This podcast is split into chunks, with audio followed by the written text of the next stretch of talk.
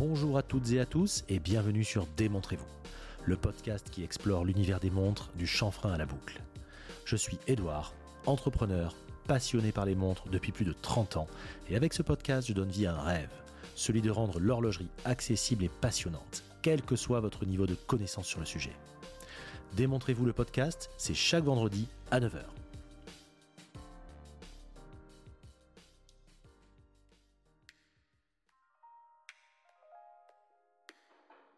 Je suis très heureux de vous accueillir pour ce nouvel épisode.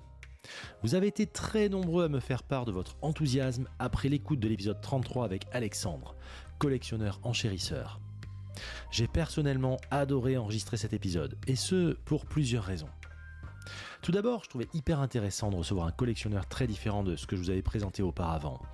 Différent, mais au final, vous aurez remarqué que le dénominateur commun entre chaque amateur demeure l'émotion et le plaisir que l'on ressent à porter une pièce, quelle que soit sa valeur et quelle que soit sa rareté. Et ensuite, j'étais très heureux de vous ouvrir les portes du monde des enchères, avec ses codes, ses tips et ce que l'on doit garder à l'esprit si l'on souhaite s'y aventurer. Nul doute qu'Alexandre reviendra dans l'émission, histoire d'aller un peu plus loin dans l'analyse et le détail de cet univers passionnant. Comme chaque semaine, je remercie tous ceux qui m'ont envoyé des messages, que ce soit par mail, par MP, sur Insta. Merci également pour vos notes 5 étoiles et vos commentaires sur Apple Podcast et Spotify. Je pense notamment à Fanny de chez Zenith, Osman et Ludo. Comme toujours, n'hésitez pas à me poser vos questions en DM. Ceux qui le font savent que je réponds à chacun d'entre vous. Je peux parfois mettre plusieurs jours, mais je ne vous oublie pas. Plus que jamais, l'achat de pièces, qu'elles soient vintage ou récentes, n'a jamais été aussi nébuleux. Peur d'acheter la mauvaise ref, de payer le mauvais prix, de sourcer le mauvais vendeur, bref. Peur d'acheter une merguez, tout simplement. Aussi, pour ceux qui le désirent, je peux vous accompagner dans cet achat à travers un suivi personnalisé de A à Z. Alors n'hésitez pas à m'envoyer un MP si vous voulez me parler de votre projet et en savoir plus sur le fonctionnement de cet accompagnement. Et maintenant, place à l'épisode 34. Cette semaine, je reçois le fondateur d'une micro-marque que j'aime beaucoup, Gavox. Gavox, c'est le rêve un peu fou d'un ingénieur aussi brillant qu'accessible qui a su se faire une place dans le paysage des montres-outils, avec une vraie légitimité, que ce soit dans les airs, sur terre et en mer. Et vous allez voir qu'il n'est pas en reste côté histoire et anecdote. Si vous ne connaissez pas encore cette marque, ouvrez grand vos oreilles. Si vous connaissez déjà certains modèles, vous ne les verrez plus comme avant. Et pour les plus courageux, il y a même une surprise qui se cache en fin d'épisode.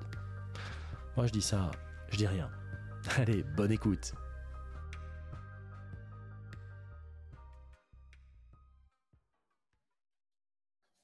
Bonjour Michael. Bonjour Edouard. Michael, je suis tellement heureux de t'avoir dans l'émission aujourd'hui, sincèrement. Euh, pour ceux qui ne le connaissent pas encore, et je pense qu'il peut y avoir certaines personnes, ça va être une belle découverte aujourd'hui, un bel épisode pour ça. Michael Appé, alors créateur, fondateur de la marque Gavox. Si vous aimez les, échanges passionnés, enthousiastes, push de limits, si vous aimez les choses comme ça, vous allez adorer cet épisode. Euh, on parle de la marque Gavox. Euh, D'aucuns disent que c'est une micro-marque. Moi, j'ai envie de dire indépendant. déjà, comment tu l'appellerais, toi? Micro-marque ou indépendante? Moi, moi j'adore l'idée micro-marque. J'adore, j'adore. Il y a plein de gens qui décrivent, mais non, micro-marque veut dire une petite marque qui est proche des clients. J'adore. Euh, alors là, pour le coup, je pense que c'est carrément une définition. Je pense que si vous allez sur Wikipédia, vous mettez petite marque horlogère qui est proche de ses clients, je pense que vous aurez Gavox qui va tomber direct.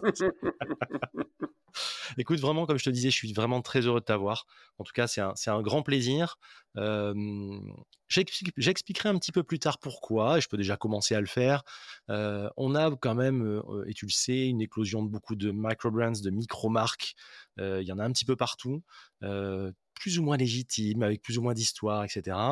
Et toi, il y a quand même du lourd derrière, il y a quand même du passé, il y a quand même du... Voilà, il y a, vraiment une histoire et quelque chose de riche. Et ce que je trouve intéressant, c'est que tu, tu, tu surfes pas sur une tendance. Déjà, toi, ça fait un petit moment quand même que tu as commencé, mais on va parler de tout ça. Mmh mais surtout, voilà, il y, a vraiment un passif et dans la famille, et ça aussi, on va en parler, c'est quand même assez énorme. Et tu es tellement impliqué, tu es tellement là-dedans que je pouvais pas ne pas inviter Michael dans l'émission dans Démontrez-vous. on va se prêter à l'exercice classique et j'aime bien voir comment toi tu te vois, comment toi tu te présentes. Donc, je vais te laisser te présenter, Michael. Bien, je, je m'appelle Michael Happy. Bien, Michael. Ma mère est américaine, mon père est belge. Et un peu, j'ai cet attrait international. et j'ai, voilà, j'ai toujours vécu en Belgique, deux ans aux États-Unis. Et voilà, je suis un ingénieur agronome, en fait. Donc, si, si, je me décris ingénieur agronome, les gens vont dire, mais comment ça se fait que tu fais des montres? Eh bien, c'est une suite qui, qui, qui, passe de l'enfance jusque maintenant. Et je crois qu'on parlera un peu plus tard des différents points qui créent, pourquoi j'ai créé la marque et tout ça. Mais voilà, je suis un gars passionné, je suis un gars qui adore les relations avec les autres. Mmh. j'ai créé peut-être des montres, mais mes montres me permettent de découvrir mais des tonnes de personnes, des gens extraordinaires. Et c'est un super chemin, un chemin de vie aussi. Oui, j'ose le dire. Faire des montres, c'est un chemin de vie. Et j'en profite. C'est beau de le dire comme ça, effectivement, et ça, ça transpire tellement. Je vous invite à aller voir sur les vidéos de toi qu'on voit ça et là sur YouTube, etc. Tu es un, t'es exalté de la vie quelque part. Enfin, c'est assez incroyable. Moi, j'adore ça, franchement. Et hier soir, on commençait à parler un petit peu aussi pour préparer l'épisode. Et, on s'est dit, bon, on arrête, on arrête parce qu'on veut en regarder pour demain, parce qu'on était parti, on, serait parti pour trois heures, je crois, hein, clairement. Oui, oui, oui, exactement. Et alors, les deux, toi et moi, assemblés, c'est vrai que ça va pas être triste, ouais. Mais je te sens comme un amoureux de la vie quelque part. Je sais pas si c'est un terme qui te convient, mais je pense que c'est quelque chose qui te définit relativement bien je pense, je, je, je, vais dire déjà quelque chose que je trouve très, très important, c'est de créer des événements, créer des moments mmh. qui sont remarquables et qui resteront à jamais gravés dans ton esprit. Et ce n'est pas les trucs journaliers qu'on se rappelle.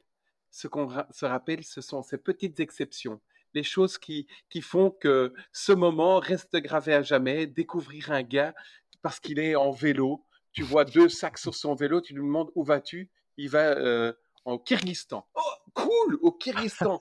Et puis on se fait un pote, amitié, il me partage ses trucs et moi je vais aller découvrir le Kyrgyzstan deux années après. Tu vois, c'est, c'est, c'est, faut créer, faut créer les contacts, faut créer euh, les, les liens avec des gens qu'on ne connaît pas et on va mmh. découvrir des choses extraordinaires. J'adore l'idée. Moi, je suis vraiment hyper aligné avec ce que tu dis. C'est-à-dire le côté un petit peu dont on parle de temps en temps dans l'émission de un peu sérendipité. C'est-à-dire vraiment de, tu sais, quelque chose d'inattendu euh, qui crée, euh, qui crée un événement ou une rencontre ou quelque chose, alors qu'on était parti pour autre chose à la base. Et là où je te rejoins complètement, c'est que bien souvent, les événements ou les rencontres les plus belles qu'on peut avoir dans notre vie sont souvent pas prévues.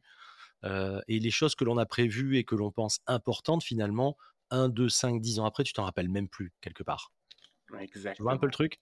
Est-ce que tu te rappelles vraiment de, du jour où tu as passé tel ou tel examen qui te paraissait important? Alors, tu te rappelles peut-être pas si tu as eu peur, la trouille, ce que tu veux, mais au final, ça n'a pas eu d'incidence sur ta vie. Alors que la petite rencontre à un tel endroit, et c'est fait de rencontres, et toi, tu rencontres beaucoup de monde, tu es quand même hyper open-minded, tu es quand même mmh. quelqu'un qui va à la, à, la rencontre, à la rencontre des gens, et c'est quand même ce qui te définit. Et tu l'as mis dans tes montres aussi quelque part, ça.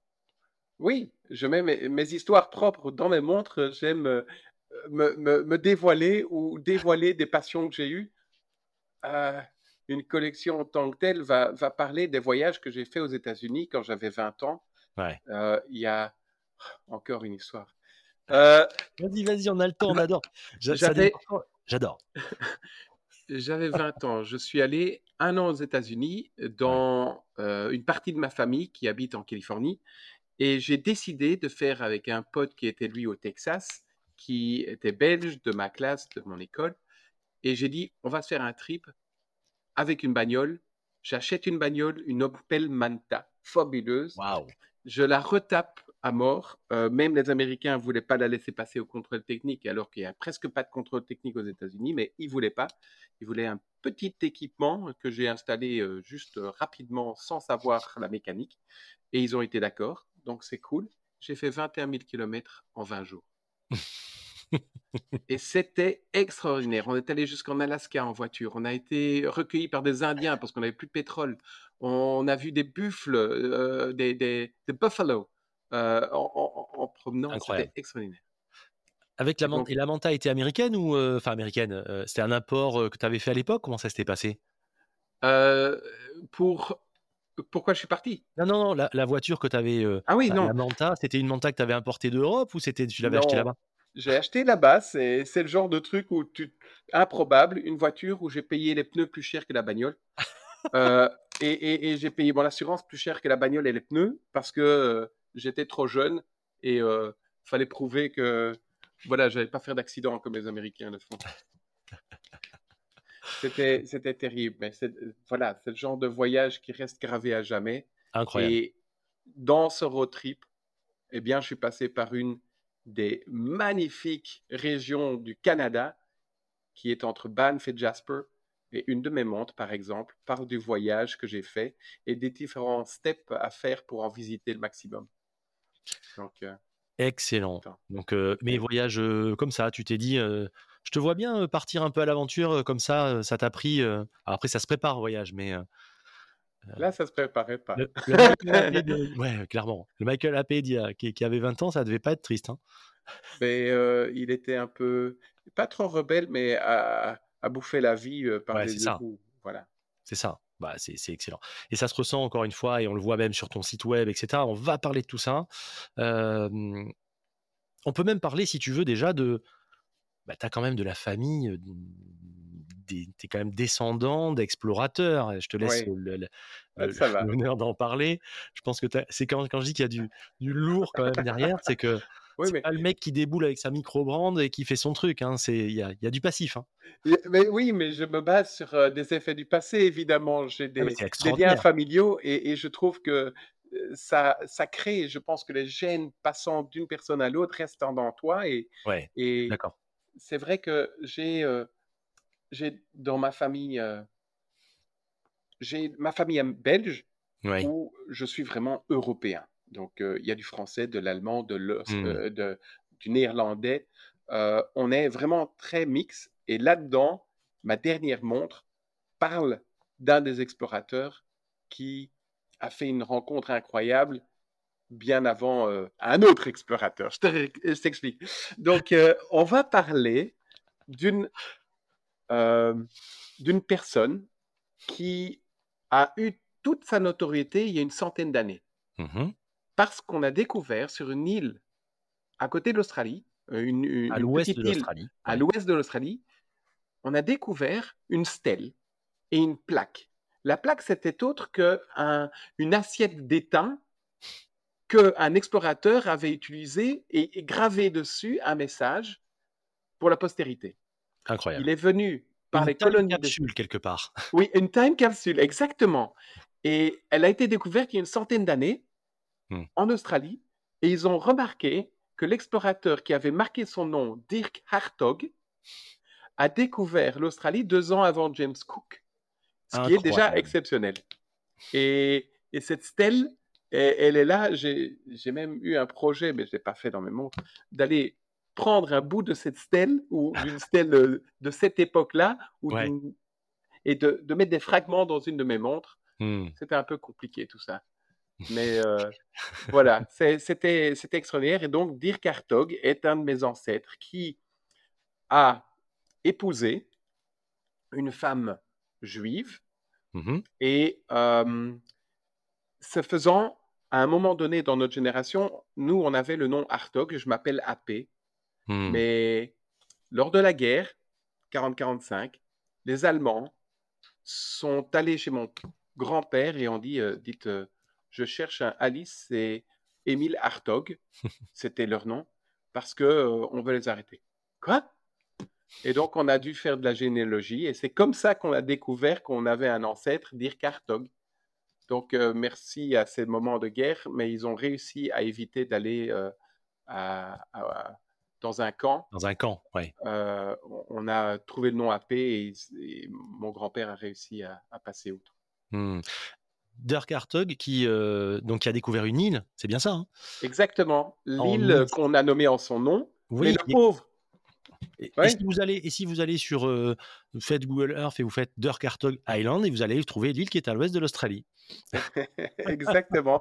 Et le pauvre, parce qu'il est arrivé dans la zone aride 1616, de l'Australie, dire que ça a quelques, ça a deux trois jours quand même. 1604, je pense. Ou... Ah, je pensais que j'avais, j'avais vu. euh, 16. Il y a, il y peut-être ouais, ouais. C'est moi qui vais lui apprendre son histoire. et donc, euh, ce qui était très fort, c'est qu'il arrive sur une île totalement désertique, entouré de requins, euh, impropre à, la vie. Donc, euh, il est parti de l'autre côté, il a fait d'autres voyages. Mais Incroyable. Non, mais c'est déjà commencer de ça et commencer ton histoire par ça, c'est quand même juste dingue. Enfin, et je pense que parce que toi, tu fais vraiment. Alors, je, tu fais des montres d'exploration au sens large du terme. On va en parler. Euh, on, va, on, va, on va avancer là-dessus, mais c'est vraiment ton, ton credo, c'est ça. Hein. C'est pas l'adresse watch euh, des soirées de l'ambassadeur, c'est plutôt de la montre d'explorateur. Ah, bien que l'adresse watch, euh, il y en a quand même, hein, chez y en a un petit, C'est vrai, c'est vrai, il y en a un petit peu, tu as raison, mais la porte d'entrée Gavox en général, c'est plutôt de la plongeuse, de la. Voilà, c'est plutôt la, la montre d'aviation, etc. Je pense. Oui, tout à fait. Tout à fait. Non, c'est, tu as totalement raison, tu as bien regardé, tu as bien cherché. C'est vrai que je me dévoile dans quatre domaines. Celle de l'aviation, celle de la plongée, celle de la marine et celle euh, de euh, plongée, marine. Bah, la, voiture, la, voiture, voilà, la voiture, c'est le, le, pilotage euh, voiture et les, les, et les, expéditions, etc. Non, non, mais vraiment, vraiment très intéressant comment ça t'est venu? Alors, je sais que tu avais tout ce background là-dessus et je pense qu'il y, a même aussi encore d'autres choses à dire, mais euh, t'es passé de quoi à quoi? C'est-à-dire que tu étais ingénieur, tu l'es toujours d'ailleurs, mais je veux dire, tu t'es dit un beau matin, tiens, ça me plairait bien. Qu'est-ce qui s'est Quel était ton rapport avec les montres déjà avant, avant la création de Gavox, qui, je le rappelle, a 11 ans, je crois, c'est ça? La Gavox a maintenant 12 ans. 12 ans, pardon. C'est en 2011. J'ai commencé en 2011. Voilà. Donc 2011, euh, qu'est-ce qui se passe en 2011 Est-ce qu'avant, tu avais déjà euh, euh, quelque chose vis-à-vis des montres ou c'est vraiment au contraire par l'autre côté de la lorgnette où tu es rentré par la partie exploration qui t'a emmené aux montres? Comment ça s'est passé tout ça? Eh bien, je vais parler du fait que les montres m'ont toujours attiré dès ma jeunesse quand je nageais. J'avais trouvé, et ça parle beaucoup de montres françaises là, enfin on peut parler de montres françaises. Ah. Kelton. Est-ce que ça te dit quelque chose? Un tout petit peu. Tu sais, mon grand-père vendait des Kelton, donc. Euh, ah waouh, génial Ah mais oui Ah oui, et donc derrière la Kelton, tu pouvais lire 25 mètres. C'est vrai. Et donc, je prenais ces montres comme des montres de plongée pour moi, évidemment. Ben oui. Et je recevais à mes anniversaires, euh, please, une Kelton, une Kelton. et je la mettais, j'allais nager. Mais après un certain temps, ces montres prenaient quand même l'eau. La flotte, ben oui, parce que 25 mètres, c'était. Enfin, on n'avait pas la lecture d'aujourd'hui de savoir ce que voulait dire 20, 50 mètres, 100 mètres. Eh oui, exactement. On dit, attends, 25 mètres, déjà, je fais avec ma petite brasse au bord de je sais pas quelle mer, ça va suffire. Et en fait, la montre prenait la flotte, ouais. Exactement. Exactement. Il y a cette montre que j'avais reçue. Je devais la démonter, la nettoyer, la sécher, la remonter. Mmh. C'était génial. Mais à un moment donné, quand même, elle est morte, rouillée. Donc, après, j'ai vu l'électronique qui arrivait dans les montres.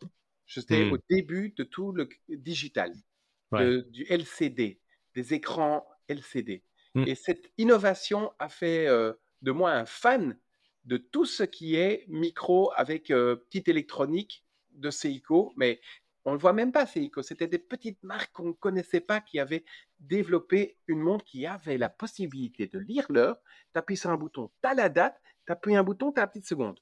C'est génial. C'était incroyable. Eh oui, bah, clairement. Incroyable. Et l'ingénieur que tu étais devait en plus. Euh, Exactement, j'ai démonté tous les trucs que je recevais. Euh, Mais j'ai adoré. Et aussi, le LCD, c'est juste deux filtres polarisés et je me suis amusé à défaire ces trucs et, et les tourner euh, pour pouvoir lire mmh. inversement. Euh, ça veut dire que tu vois tes chiffres dans le noir, mais tu peux les voir en blanc aussi. D'accord, oui, bien sûr. Donc je me suis amusé avec ça. Et donc, c'est l'évolution, ces trucs euh, électroniques. T'en as eu, toi? Des oui, moi, j'ai eu beaucoup de montres comme ça. J'ai adoré ça.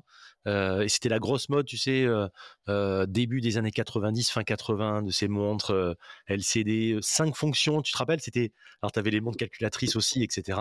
On en a beaucoup parlé. Mais de ces montres où tu avais heure minute, tu appuyais, tu avais la date et, la, et le mois qui se remettaient au bout de deux secondes, tu sais. Et après, tu avais la seconde en troisième. Exactement. Il y avait marqué, moi j'avais acheté ces montres-là, ça valait pas grand-chose. Il y avait marqué Water Resist, tu sais, sur le bracelet. Et moi j'étais tout Ben, elle résistait mieux que les autres. Hein. Et tu te baignais, bon, ouais, t'avais, t'avais une chance sur deux quand même. Hein. C'était pas toujours. euh, J'en ai, j'en ai foutu quelques-unes euh, à la baille comme ça. ai- Et pareil, je faisais, euh, je faisais des réparations, c'est-à-dire je faisais des Franken. À partir de ça, je les démontais pour euh, euh, Oh. constituer une montre qui fonctionnait avec plusieurs qui fonctionnaient pas. Voilà, je, je m'étais pas Oh, mal amusé. ouais. Génial. Génial. Et donc, avec cette règle digitale, pour moi, c'était Casio qui a carrément euh, mis le- la stèle. Dès qu'elle est arrivée, cette Casio, c'était euh, waouh, ça c'est une marque. Je Ouais, faisais carrément. ce que je voulais avec. Je pouvais nager. T'en as eu une aussi-. Ouais, bien sûr, bah bien sûr, bien sûr. C'est des montres qu'on avait. Puis on, on était, je me, enfin nous, on était euh, euh, au début du fin d'école, tu sais, CM2, 6e, 5e. T'es hyper fier d'avoir ça. C'est vraiment, euh, t'es le boss hein, quand t'as ça. C'est vraiment quelque chose. Et, et les boutons, même pour la calculatrice, c'était tellement petit qu'il était obligé de faire avec un petit euh, critérium ou un petit crayon papier, tu sais, pour un- faire les trucs. Ça faisait tit, tit, tit, comme ça, tu sais. Mais c'était cool. Et puis, euh, mais en plus, c'était pas donné, hein, ça, ces trucs-là. Dès que tu commençais à être un peu dans de la technique, c'était des montres qui valaient un petit peu d'argent quand même. hein. Exact, exact. Mais j'ai continué euh, avec euh, Casio, mais des années, des années, des années. J'étais fan, euh, vraiment fan de Ouais. panneaux solaires, euh, Protec, euh, température, euh, Ah ouais. tout fait. En fait, il faut remercier mon oncle qui, à la fin de mes études, j'étais le premier de la famille à faire l'université, et il m'a offert une montre Tissot Balade. Hmm. Et ça a été une révélation. Parce qu'après mes Kelton, qui étaient bien mécaniques, ce n'était pas du tout la qualité d'une Tissot. Et cette Tissot Balade avait plein de critères qui me plaisaient. Vitre de regard à l'arrière. On voit le mouvement avec le balancier. On a devant des beaux cadrans légèrement guillochés ou plutôt estampés, mais ça Hmm. donnait super bien. Ouais. Du luminescent. Oh, c'est génial le luminescent. Et tout ça dans une montre qui était étanche, à 50 mètres. Mais Ah ouais. j'étais mais aux anges. J'étais aux anges et c'est là que j'ai commencé à parler avec tous les gens qui m'entourent de montres. On est en quelle année là? On est en euh, 96. D'accord. Ok. Et donc, euh, c'était, c'était une belle aventure de recevoir cette montre-là qui est une belle mécanique. Et je me suis intéressé et j'ai eu la chance.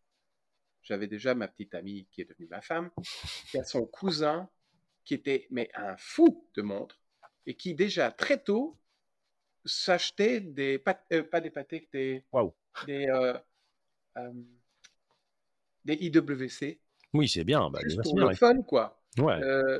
Pas mal, il avait bon goût à l'époque, mais à l'époque, les prix n'étaient pas comme on était avant. Non, non, c'est vrai. Sur les IVC, c'était pas les mêmes prix que maintenant, hein, clairement. Donc, il, il avait montré toute sa collection, et puis il a rejoint le groupe Sector en tant que designer de Sector. Ok. Il a créé une innovation là-bas, je, je fais un petit appel à lui. Euh, c'est euh, Francis Jacquerie. Mhm. Il a une société qui crée des montres pour d'autres. Et. Francis m'a fait découvrir un petit peu ce monde-là. Je suis allé le voir plusieurs fois en Italie quand il était au Sector Group. Et il me dit, Michael, j'ai inventé pour eux une montre qui n'a pas de boucle déployante. Et le bracelet est euh, composé d'une chose. Il n'y a pas d'ardillon ni rien. Hmm. Et en fait, c'était l'entièreté de la carrure de la montre qui se déploie comme une boucle déployante. Donc, D'accord. tu imagines, le- la boucle est en fait le dessus et le dessous de la carrure. D'accord. Ah ouais. Et donc, tu plies le début de la carrure Ah au-dessus, celui du dessous, et tu ne vois aucun trace Hmm. de d'ardillon ou de boucle. Voilà. Et Incroyable. donc, euh, c'est lui qui m'a fait connaître la montre, et puis il a réussi à rejoindre le groupe Swatch chez Longines, Hmm. designer Dans, les- principal dans la bonne Longines. période en plus.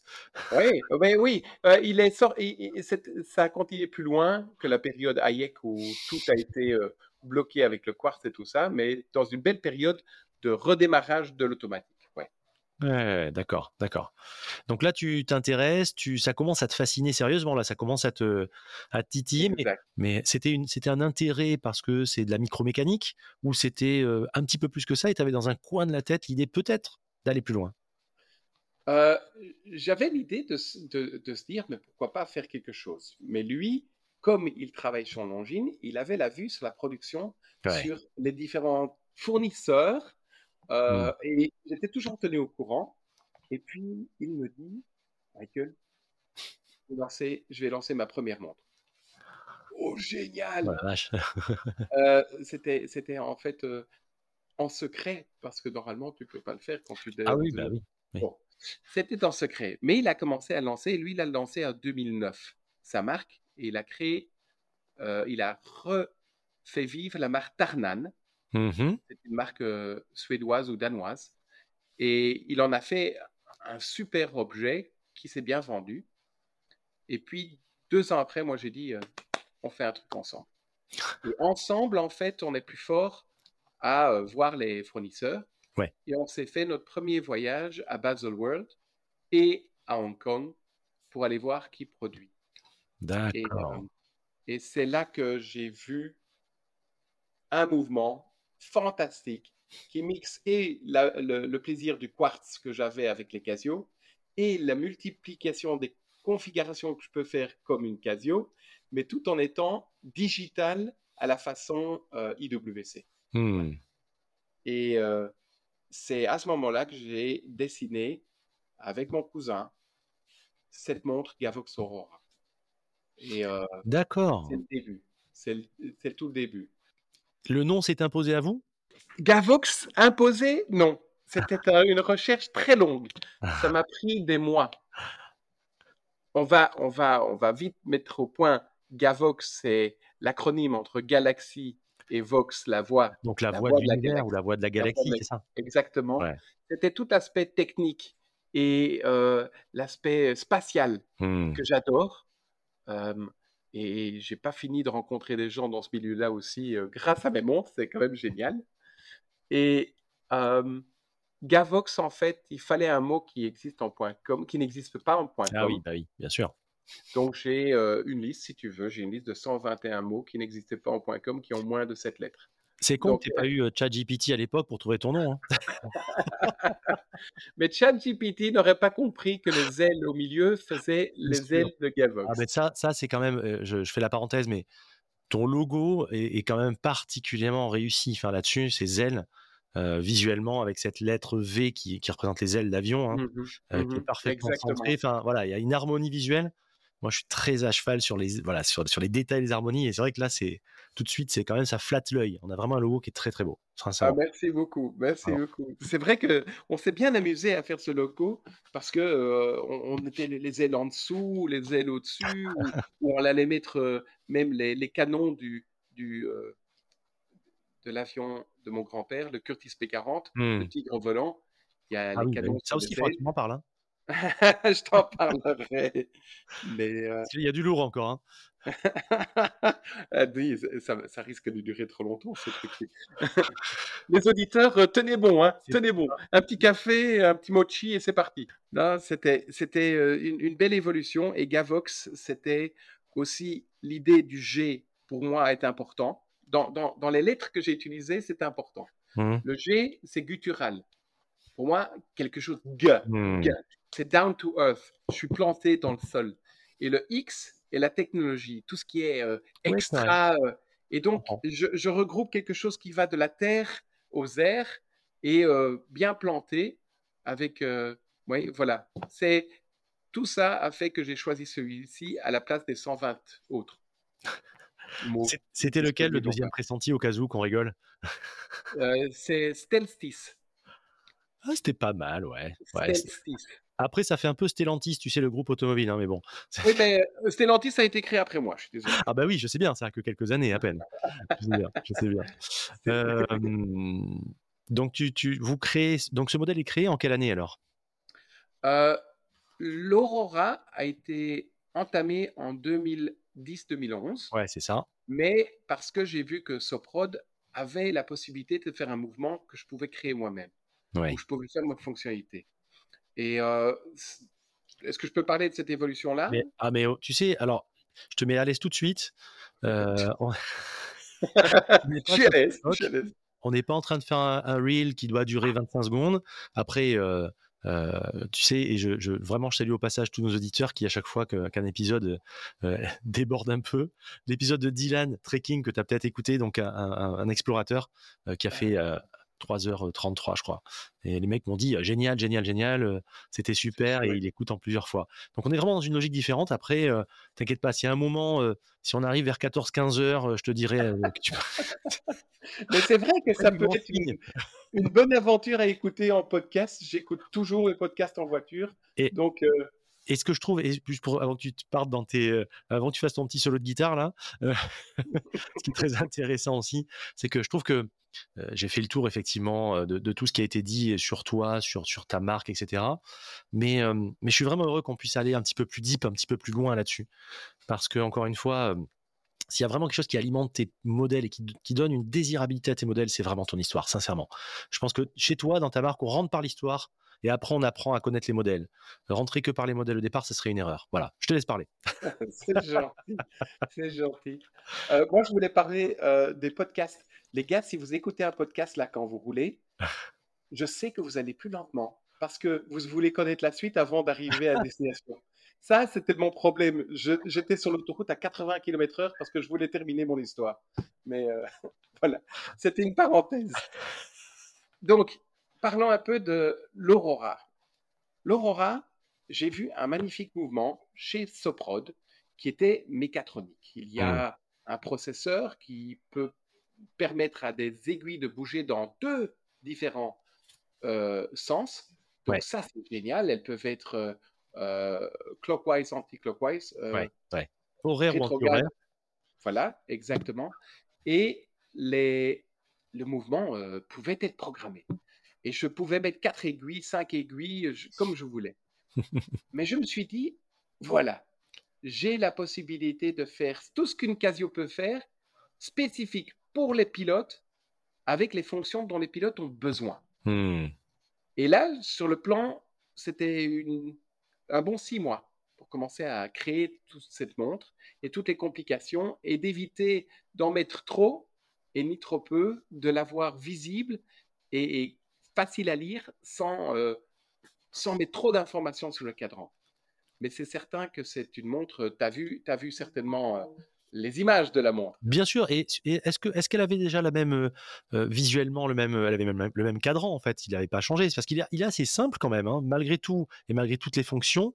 La prouesse technique, si on peut dire, c'est que visuellement. Euh, allez, le mec qui regarde rapidement, je, je, fais un petit peu le truc, mais il croit que c'est une heure minute avec une réserve de marche, quoi. exactement, exactement. C'était un peu cette idée. C'est en fait, on ne pouvait pas sortir vraiment du cadre on pouvait mettre quatre aiguilles dans chaque euh, mmh. coin et euh, deux aiguilles au milieu. C'était comme ça que ça fonctionnait, ou trois. Mais moi, j'ai décidé de faire deux aiguilles au milieu et une aiguille à 9 heures, une aiguille à 12 heures. Et les fonctionnalités, quand j'explique dans un salon les fonctionnalités, je préviens les gens que vous allez être étonnés. Je leur dis, les gars, attention, attention, vous allez me faire waouh. Et alors, il me dit, euh, mais, mais je ne ferai pas ouais, je sais que. C'est pas grave, vous allez le faire. Et ça marche. En fait, euh, en anglais, tu dis flabbergasted. Hmm. Je vais vous flabbergast. Hmm. Ah bon, euh, c'est pas possible. Eh bien, ça marche tout le temps. Mais j'ai pas la montre sous les mains pour te le faire, mais je vais te dire les fonctionnalités que j'ai mis dedans. Donc, cette montre, je voulais un heure-minute classique je voulais un calendrier perpétuel, ce qui signifie que durant la durée de la batterie de 4 à 7 ans, tu auras toujours la bonne date. Ouais, il n'y a rien à retoucher, il y a toujours la bonne date. Euh, pour ceux qui ne l'ont pas vu, ça reprend vraiment euh, de, la, du cadran et des aiguilles de montre d'aviateur. Hein. Là-dessus, on est vraiment dans du pur jus. Euh, avec les, outils de bord d'avion, enfin, on retrouve vraiment ça. Et donc, j'ai le, la phase de lune également, hmm. que tu peux lire sur cette montre. Ouais. J'ai un chrono, un chrono mission qui peut aller à 31 heures. J'ai un compte à rebours. Ça veut dire que cette montre va à l'envers. Ça, c'est le truc. Euh, tu vas dans des meetings de temps en temps quand tu travailles. Tu prends cette montre et tu la fais tourner à l'envers. Tu as tout le meeting qui s'arrête. Hein. tu as tout le monde mais qu'est-ce qu'il fait ta montre? C'est Qu'est-ce qui se passe? Mais c'est une bonne un, un, bon point pour la discussion. Mmh, Donc, ouais. euh, ça, ça, calme un peu le jeu, tout le monde se retrouve euh, sur le même point et ah bon? Non, Donc, mais c'est fou. Euh, chrono, enfin voilà, c'est fou, date, etc. C'est assez étonnant et surtout sur un cadran aussi simple dans l'absolu, qui paraît simple en tout cas. C'est tout à fait ça. La simplicité, très... la sophistication suprême, comme tu le sais. Oui, exactement, exactement. On dit euh, euh, smart and simple ou un truc comme ça. Ouais, c'est du, mais... du Jobs de toute façon, donc euh, ça va bien. mais c'était un challenge parce qu'au début, mon cadran était rempli d'informations ouais. visibles et tout ça, et c'était trop. Hmm. Mais en fait, quand on dit calendrier perpétuel, on doit voir le jour de la semaine, le jour du mois, le mois et quelle année. Si c'est l'année, bien sûr. Ah bah oui. Et j'avais que trois aiguilles pour montrer ces quatre informations. Donc, j'ai mis 49 mois sur le réo intérieur de la montre. Il faudrait que je te passe le lien, mais euh, j'ai le lien vers l'application euh, virtuelle où les gens peuvent s'amuser à, à Mmh. tester la montre. Ah ben on le mettra, tiens, je mettrai le lien. Euh, je mettrai le lien vers cette application pour que les gens puissent s'amuser, essayer. Mais c'est vrai que la montre est dingue parce que encore une fois, quand on la voit à première vue, on pense que c'est une montre euh, somme toute euh, simple, je veux dire, et très lisible, ce qui est déjà un énorme bon point. Et quand on regarde dans les détails, dans le cadran, c'est clair qu'il y a de l'info. hein. Il y a de l'info si on en a besoin, c'est-à-dire qui est disponible si on en a besoin. Exactement, exactement. Et perpétuelle, c'est peut-être pas tous les jours que tu dois savoir quelle est l'année, mais au moins elle est là pour que ta montre soit toujours à l'heure. Oui, Et que la date soit toujours à l'heure. Et puis on sait bien que nous, euh, nous autres euh, amateurs de montres, euh, on, aime la prouesse en fait. Surtout, on aime ce que ça peut apporter. Dans l'absolu, on a un iPhone, hein, tout va bien. Donc c'est, mais c'est surtout voilà, on s'amuse comme des comme des grands gosses avec ce genre de truc à regarder un cadran. Enfin, c'est tous émerveillé de voir une phase de lune qui qui bougeait, de voir une. Moi, j'étais sur des grandes dates euh, avec les deux chiffres antagonistes Ah et euh, c'est des trucs où tu tu regardes ça comme un gamin de de 5 ans quoi. Donc euh, ça laisse de belles soirées, de belles journées à, à admirer le cadran, je pense. Oui, il faut au moins tenir une demi-heure pour apprendre à comprendre la montre. Je vais le dire directement, hein. C'est pas une montre facile, il faut comprendre, mais à un moment donné, il y a le déclic. C'est Hmm. comme dans toute chose, il y a un moment, il y a le déclic et ah mais oui, mais toutes les fonctions, c'est comme ça qu'elles fonctionnent. C'est toujours de la même manière, Hmm. c'est comme ça qu'on la règle, c'est comme ça qu'on la met à l'heure, c'est comme ça on réindexe les aiguilles. Ah oui, Donc, tu es quand même rentré par la porte de la complication, si on peut dire. Euh, vraiment. T'es pas oui. rentré avec une trois aiguilles date, quoi. Hein. T'es es arrivé sur. Je suis, je suis arrivé avec cette montre-là, Ouais. mais faut savoir, c'est la première que j'ai travaillée, Hmm. mais c'est la troisième que j'ai dévoilée. Ça m'a mis cinq ans à faire cette montre. 50 devs. Ouais. Six mois pour dessin, trois mois pour euh, m'assurer que c'était possible avec Soprod, Ouais. deux ans avec Soprod pour modifier leurs mouvements, Hmm. pour qu'ils soient plus fonctionnels, parce que je voyais des erreurs dans leurs mou- mouvements. Honnêtement, je suis arrivé avec six points majeurs à changer qui ont bénéficié Edox et Taguer. Carrément. Ah ouais. Ouais, Ah oui, rentré. Et est-ce que hum, comment ça a été accueilli quand ce modèle est arrivé? Alors déjà, attends, attends, avant d'aller plus, moi, parce que j'ai des questions à te poser là-dessus. Là, c'est là, c'est le, je parle à l'entrepreneur. Comment Ouais. euh, comment ça se passe? Qu'est-ce qui vous constituez la société? Vous mettez vos fonds propres? Vous faites Qu'est-ce que on est en 2011, hein, on n'est pas en Kickstarter et compagnie là. hein, ça, les- c'était il y a 12 ans, mais c'était un autre monde quand même. Donc comment tu fais tout ça? Tu rentres par quel côté? Euh, le meilleur des côtés pour moi, pour être indépendant, c'est d'avoir un autre job. Oui. Donc, l'autre job paye ce que tu crées. Mhm, Et je veux pas être dépendant de qui que ce soit, donc c'est tout le temps fonds propres. D'accord. Et euh, je me suis mis à fond sur les deux activités en même temps. Jusqu'après, euh, j'étais salarié. Après, Hmm. je suis devenu consultant. Et j'étais encore plus libre en consultant de faire mes deux activités en même temps. Donc, c'est vraiment un truc, euh, un, avis que je donne à tout le monde qui veut créer deux activités. Ouais. C'est garder un bas de laine bien rempli avec un boulot stable ou consultant ou ce que vous voulez. Mais développer une marque de montre nécessite quand même pas mal de fonds. Et euh, c'était, euh, je mettais tout là-dedans.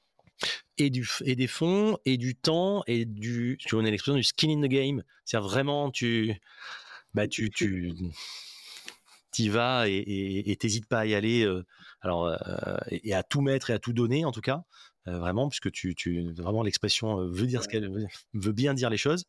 donc tu lances ça. Quel est l'accueil du public quand tu lances et comment tu la lances? Tu fais une grosse landing page et tu fais à coup de pub machin. Comment tu fais savoir tout ça? Et à qui tu t'adresses aussi?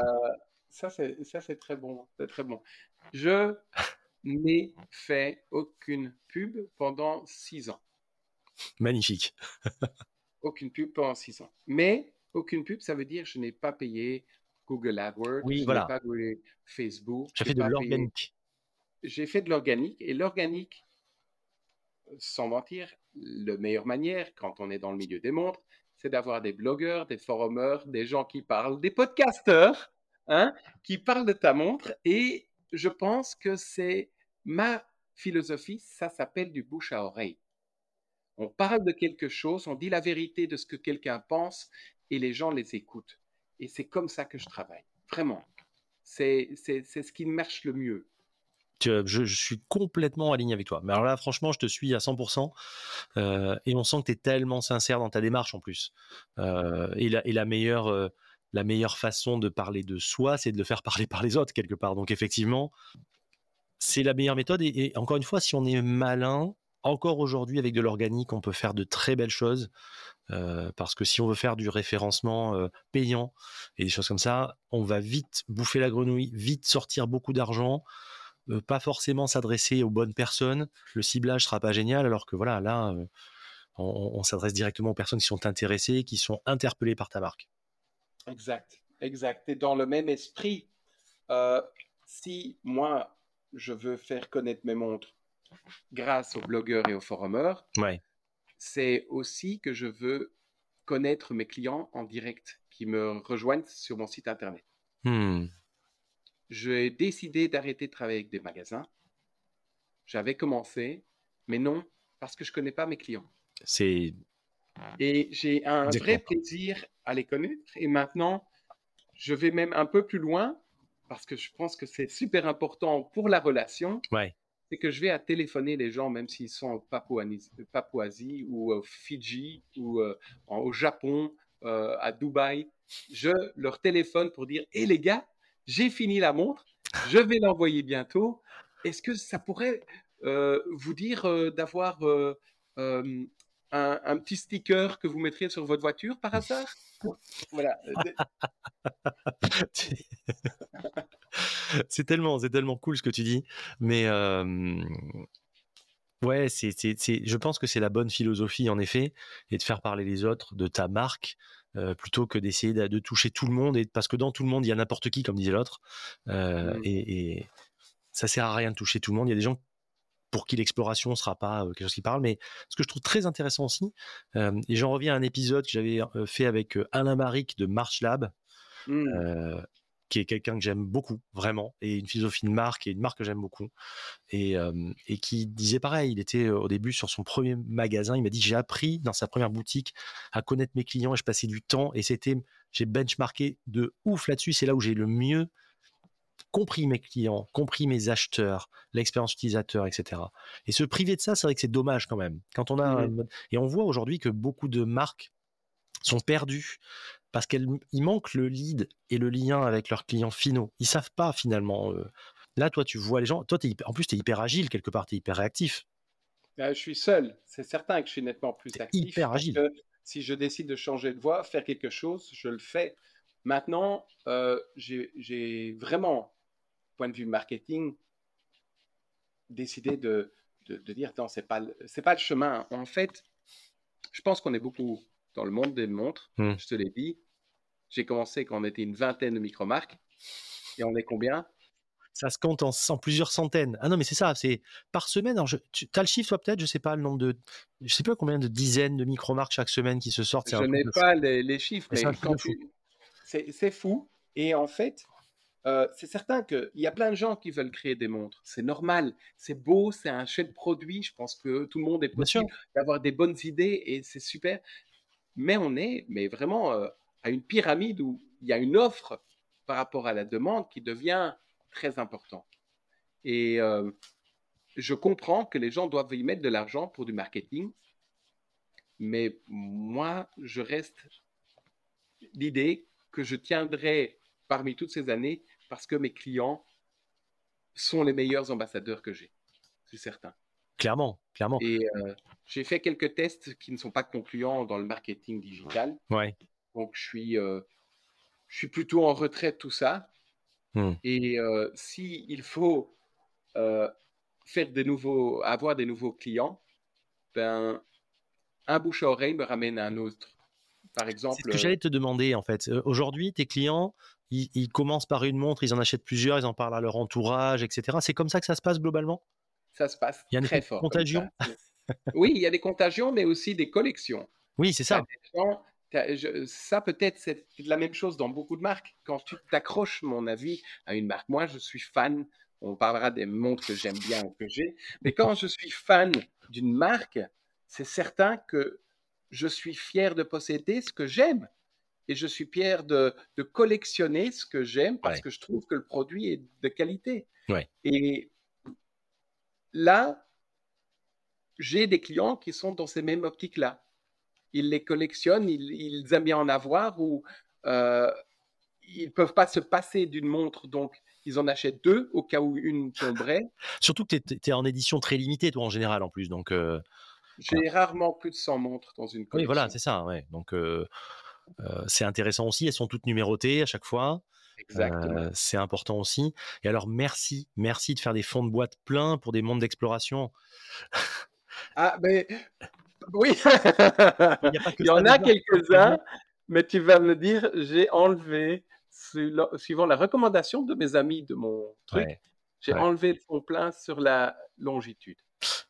Je ne sais pas, puisque je ne l'ai pas reçu, monsieur Michael AP. oh, oui, oui, oui, je sais bien. J'ai j'ai- j'ai été vachement distrait quand je t'ai envoyé la boîte. Je- Je ne l'ai pas reçu. euh, pour la petite histoire, euh, j'ai, euh, donc euh, Michael me demande quelle montre t'intéresserait, etc. Donc il y a la Squadron que je trouve excellente, vraiment que j'aime beaucoup cette montre, qui, qui n'est pas sans rappeler du Breguet euh, type 20, qui est très jolie vraiment, que j'aime beaucoup, ou de la Cine 103 dans un autre genre, mais encore une fois, la Oui, Cine oui. a son identité propre, donc j'aime pas non plus forcément dire ça ressemble à ça, parce que ton mouvement font que ta identité.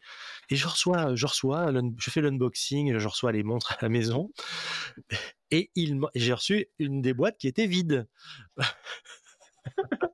Et tu me dis ça, et moi je dis Oh, non, c'est pas vrai, je pense que quelqu'un l'a volé, c'est pas possible, c'est ma la belle boîte, euh, un peu type caisse bois de vin, euh, qui est magnifique avec les petites sangles en cuir, je dis waouh, ça, ça doit être euh, la longitude, avec son beau cadran, avec les vagues, ça va être super, je suis trop content. J'étais très. C'est la déception totale. Ce que j'aime aussi, et parenthèse, je fais beaucoup de parenthèses, tu remarqueras, c'est tes fonds gravés qui sont très, très, très, très, très beaux. Des fonds gravés avec euh, euh, des tables, euh, avec des choses comme ça qui sont et des gravures qui sont très chouettes. Franchement, c'est magnifique. Il faut du sens dans mes montres, et dans toutes mes montres, il y a quelque chose qui doit être. euh, voilà. Là, là, là, pour avoir du sens, il y a du sens. Donc, euh, la longitude que j'ai vue, bah, que j'ai vue pour l'instant en, en vidéo, mais que je ne manquerai pas, parce que je pense qu'il va recevoir bientôt, je ne manquerai pas d'en parler. Surtout que cette montre, je, je pense que là, tu as vraiment fait un, un gap en termes de qualité, en termes de, de, de, de, de research, etc. Parce que, donc, elle est sortie début 2023, hein, je parle sous ton contrôle. Exactement. Exactement. Elle est, elle est sortie 2023. Elle a été précommandée en 2022, Ouais. déjà euh, une partie. Ouais. Et c'est une montre où euh, je voulais euh, y mettre de tout. Je j'ai, faut dire, quand tu as eu faim de créer une montre Hmm. avec le Covid et que tu peux pas le faire parce que toutes les usines sont bloquées, fermées Ah ouais, et tout ça, Ouais, ouais. tu es là en train de travailler ton esprit à qu'est-ce que je vais sortir de, de mieux que tout ce que je fais chaque année. Et donc, j'ai décidé de sortir cette montre-là. Après trois ans de repos vis-à-vis des montres, je me dis, il faut que je fasse quelque chose de nouveau, que je m'amuse. Et c'est ça que j'ai sorti. montre qui ne ressemble à rien d'autre. Et rien que ça, ça fait du bien parce que, voilà, aujourd'hui, c'est compliqué de faire des choses qui sortent des sentiers battus ou des choses qui soient originales sans tomber dans euh, des trucs complètement, euh, ouais, compliquées à porter, on va dire. Mais là, celle-ci, ton bracelet, qui a quand même une gueule folle, ton... et moi, comme je te l'avais dit en off, mais je suis un amoureux des cadrans, et j'ai tellement hâte de voir tes, mmh les ondulations. Alors, je sais pas comment tu appelles ça, toi, mais. Le mot est très difficile à prononcer, mais c'est comme si je regarde l'océan en train de clapoter. Ouais, ou le cadran avec des vagues ondulantes un petit peu. Moi, ça me rappelle quand je fais du bateau, je retrouve vraiment ça. Et, et c'est fou parce que tu as des. Alors, c'est ce que j'ai vu pour l'instant en vidéo, parce que je vais le voir bientôt en vrai, mais c'est fou qu'est-ce que tu as des qui sont... Ça me verra peut-être plus qu'un maintenant. Je crois que je vais me faire pardonner, je vais t'en envoyer pour que tu testes 3, 4, on va, on va voir. Non, non, mais en tout cas, ouais, il y a, y, a la, y a la bleue turquoise qui est incroyable. Euh, il y a la bleue, bleu, saphir, bleu euh, ciel qui est bleu à dur, enfin, bah, qui est juste incroyable aussi. Donc c'est une GMT date euh, avec la lunette bidirectionnelle. Ça, c'est une chouette. Euh, c'est une chouette montre. J'ai vraiment hâte de la, de la montrer. Alors, euh, moi, je fais pas de. Tout le monde le sait bien, je ne vais pas faire une revue. Euh, les autres le font très bien. Il y a pas mal de revues qui sont sorties, qui sont très bien, notamment par notre ami Lionel de Chronoflexion, que j'aime beaucoup et je crois que tu l'affectionnes particulièrement également. un, type, un type super qu'on salue au passage et qui a fait une très belle revue dessus. Euh, donc euh, je vais pas refaire ce qui existe déjà, puis c'est pas mon, c'est pas l'ADN du podcast. En revanche, je posterai, je montrerai et, je porterai parce que c'est vraiment quelque chose que j'ai hâte d'essayer. Moi, je suis un grand fan des GMT. Tu as quand même réussi aussi en, plus à, intégrer sur ta trotteuse tes ailes de logo euh, très bien intégrées. C'est très joli, franchement. Enfin voilà, il y a plein de choses comme ça, plein de petits détails qui, euh, qui me font dire que j'ai hâte de faire un vrai unboxing. J'espère que tu me feras pas la blague deux fois, mais ça. oui, ok. Euh, Michael est aussi distrait. Michael est distrait. Oui, je, voilà. J'ai avec ça. Euh, qu'est-ce que j'ai ma petite idée, mais c'est quoi, c'est quoi aujourd'hui si tu devais définir en quelques mots Gavox, c'est quoi pour toi? Gavox, c'est du jeu, parce que je m'amuse avec Galox. Honnêtement, je, c'est, c'est ma petite peine de jeu. C'est hmm. mon, mon side project. Hmm. Toutes mes montres sont mes idées. Hmm. Je prends des informations d'autrui dans, euh, sur Facebook. J'ai un groupe qui s'adresse à tous les clients qui peuvent commenter sur certaines idées. Mais en réalité, euh, je me fais fort plaisir. Et je sais, je sais que parmi les 8 milliards d'habitants, il y en a bien un qui va aimer ce que je fais. Donc, je suis déjà content. Je suis déjà content qu'il y en a un qui va au moins aimer ce que je fais. Il y en a plus d'un, je euh, pense. Hein. Il y en a plus d'un, Michael, à mon avis. il y en a plus d'un. Et, encore une fois, euh, vraiment, j'invite à, diguer pour la plupart des gens de, euh, par, le biais de l'histoire.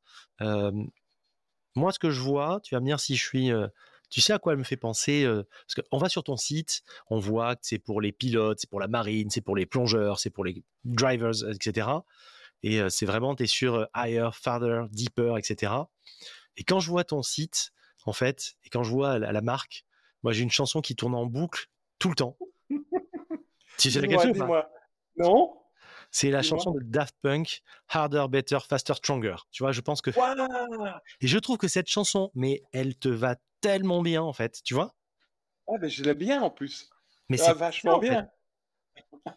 c'est vraiment, c'est vraiment ça. C'est harder, better, faster, stronger. Je dis volontairement avec un petit accent français pour que tout le monde comprenne bien, mais je trouve que ça va tellement bien la marque. C'est, faut que tu achètes les droits, mais ça va être un peu cher. J'ai les droits et je vais les mettre en, en musique de, de, de ça, définit bien, je trouve. Je sais pas si tu si es aligné. Ah, j'aime bien, j'aime bien. Ça me fait plaisir que tu me parles de ça parce que cette chanson, je l'adore.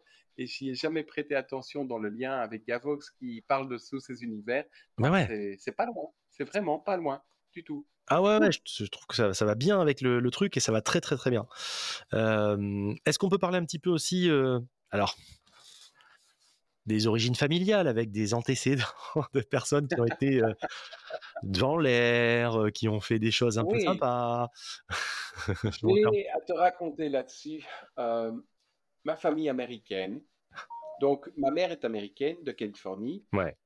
Où ça en Californie on peut, on peut, dire ou pas en Californie? Oui, oui, oui, oui. On parle de Yuba City, ouais. qui est au-dessus de Sacramento. Trop bien. Dans la vallée des, de tout ce qui est orchard dans mmh. tous les fruitiers se trouvent là, les noix, etc. Mmh.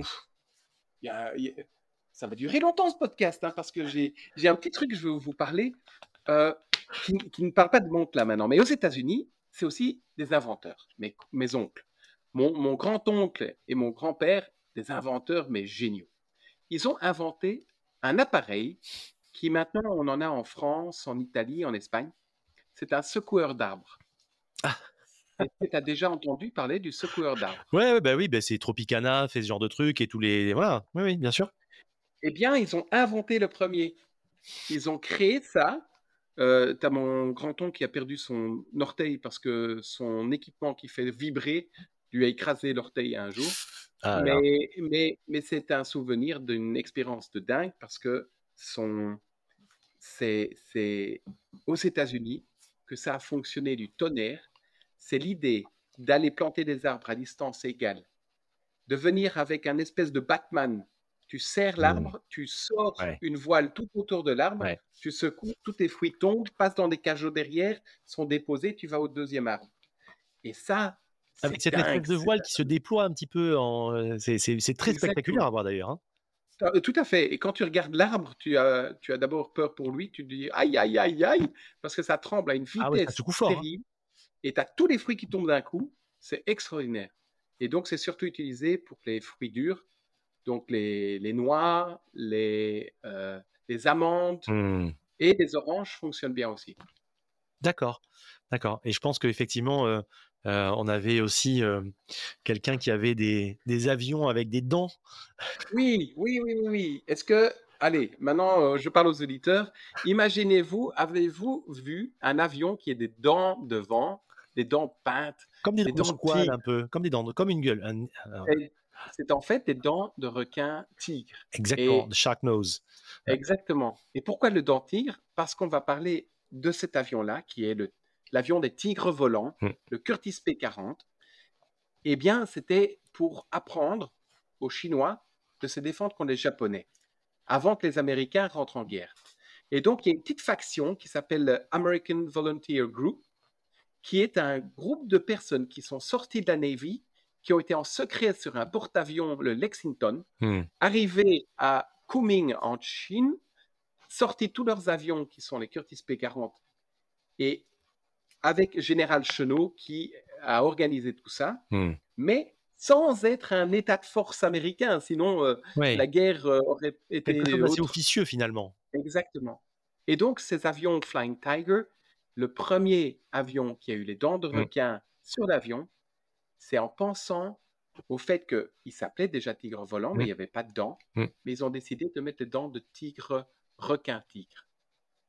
Et c'est mon grand-père avec deux pilotes qui ont commencé à peindre C'était les premiers. la première fois. Voilà, ton grand-père avec un autre pilote était les premiers à avoir fait ça. C'était aussi, c'était un peu pour intimider quelque part. C'était une, c'était une, une totalement, totalement intimidé. Surtout que si, si, tu regardes dans les mers japonaises, le requin tigre, c'est le pire des requins. Ouais, c'est pas le requin blanc chez eux, c'est le tigre. Mais ça a une gueule, ces avions comme ça, avec ses, avec, ce, enfin, avec ses dents comme ça. Effectivement, quand tu devais voir ça débouler, tu devais euh, avoir le pouls qui s'accélère, je pense, en effet.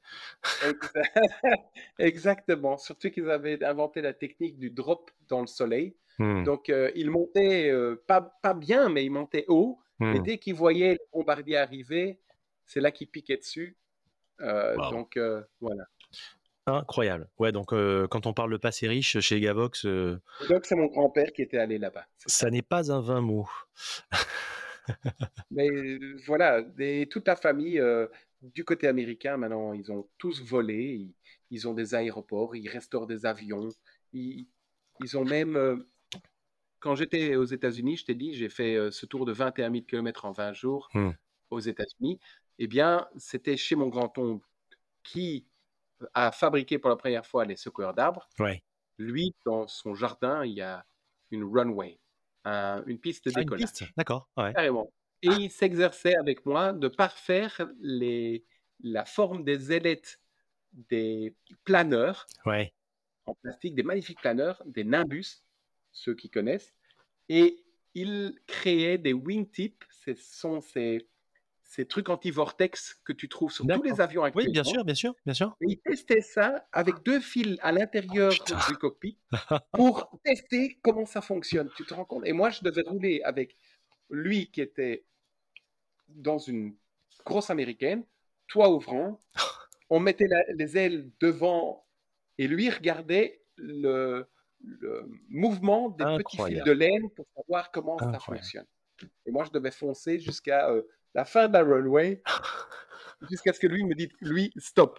Parce que sinon. Sans faire Tell My Louise, quoi. Ouais, non, mais c'est. Tu te rends compte quelle vie C'est génial. on, peut, pas, on peut pas évoquer euh, le background et tout ça sans parler de tout ça. Enfin, à mon avis, ça fait tellement, c'est tellement aligné, ça fait tellement partie de l'ADN de la marque et, toutes ces choses mises bout à bout finalement, euh, qui, qui donnent une. C'est pour ça que c'est pour ça que ta marque perdure depuis 12 ans, malgré tout, parce que des micro-marques qui, qui, passent pas les 3 et les 7 ans, il y en a un paquet.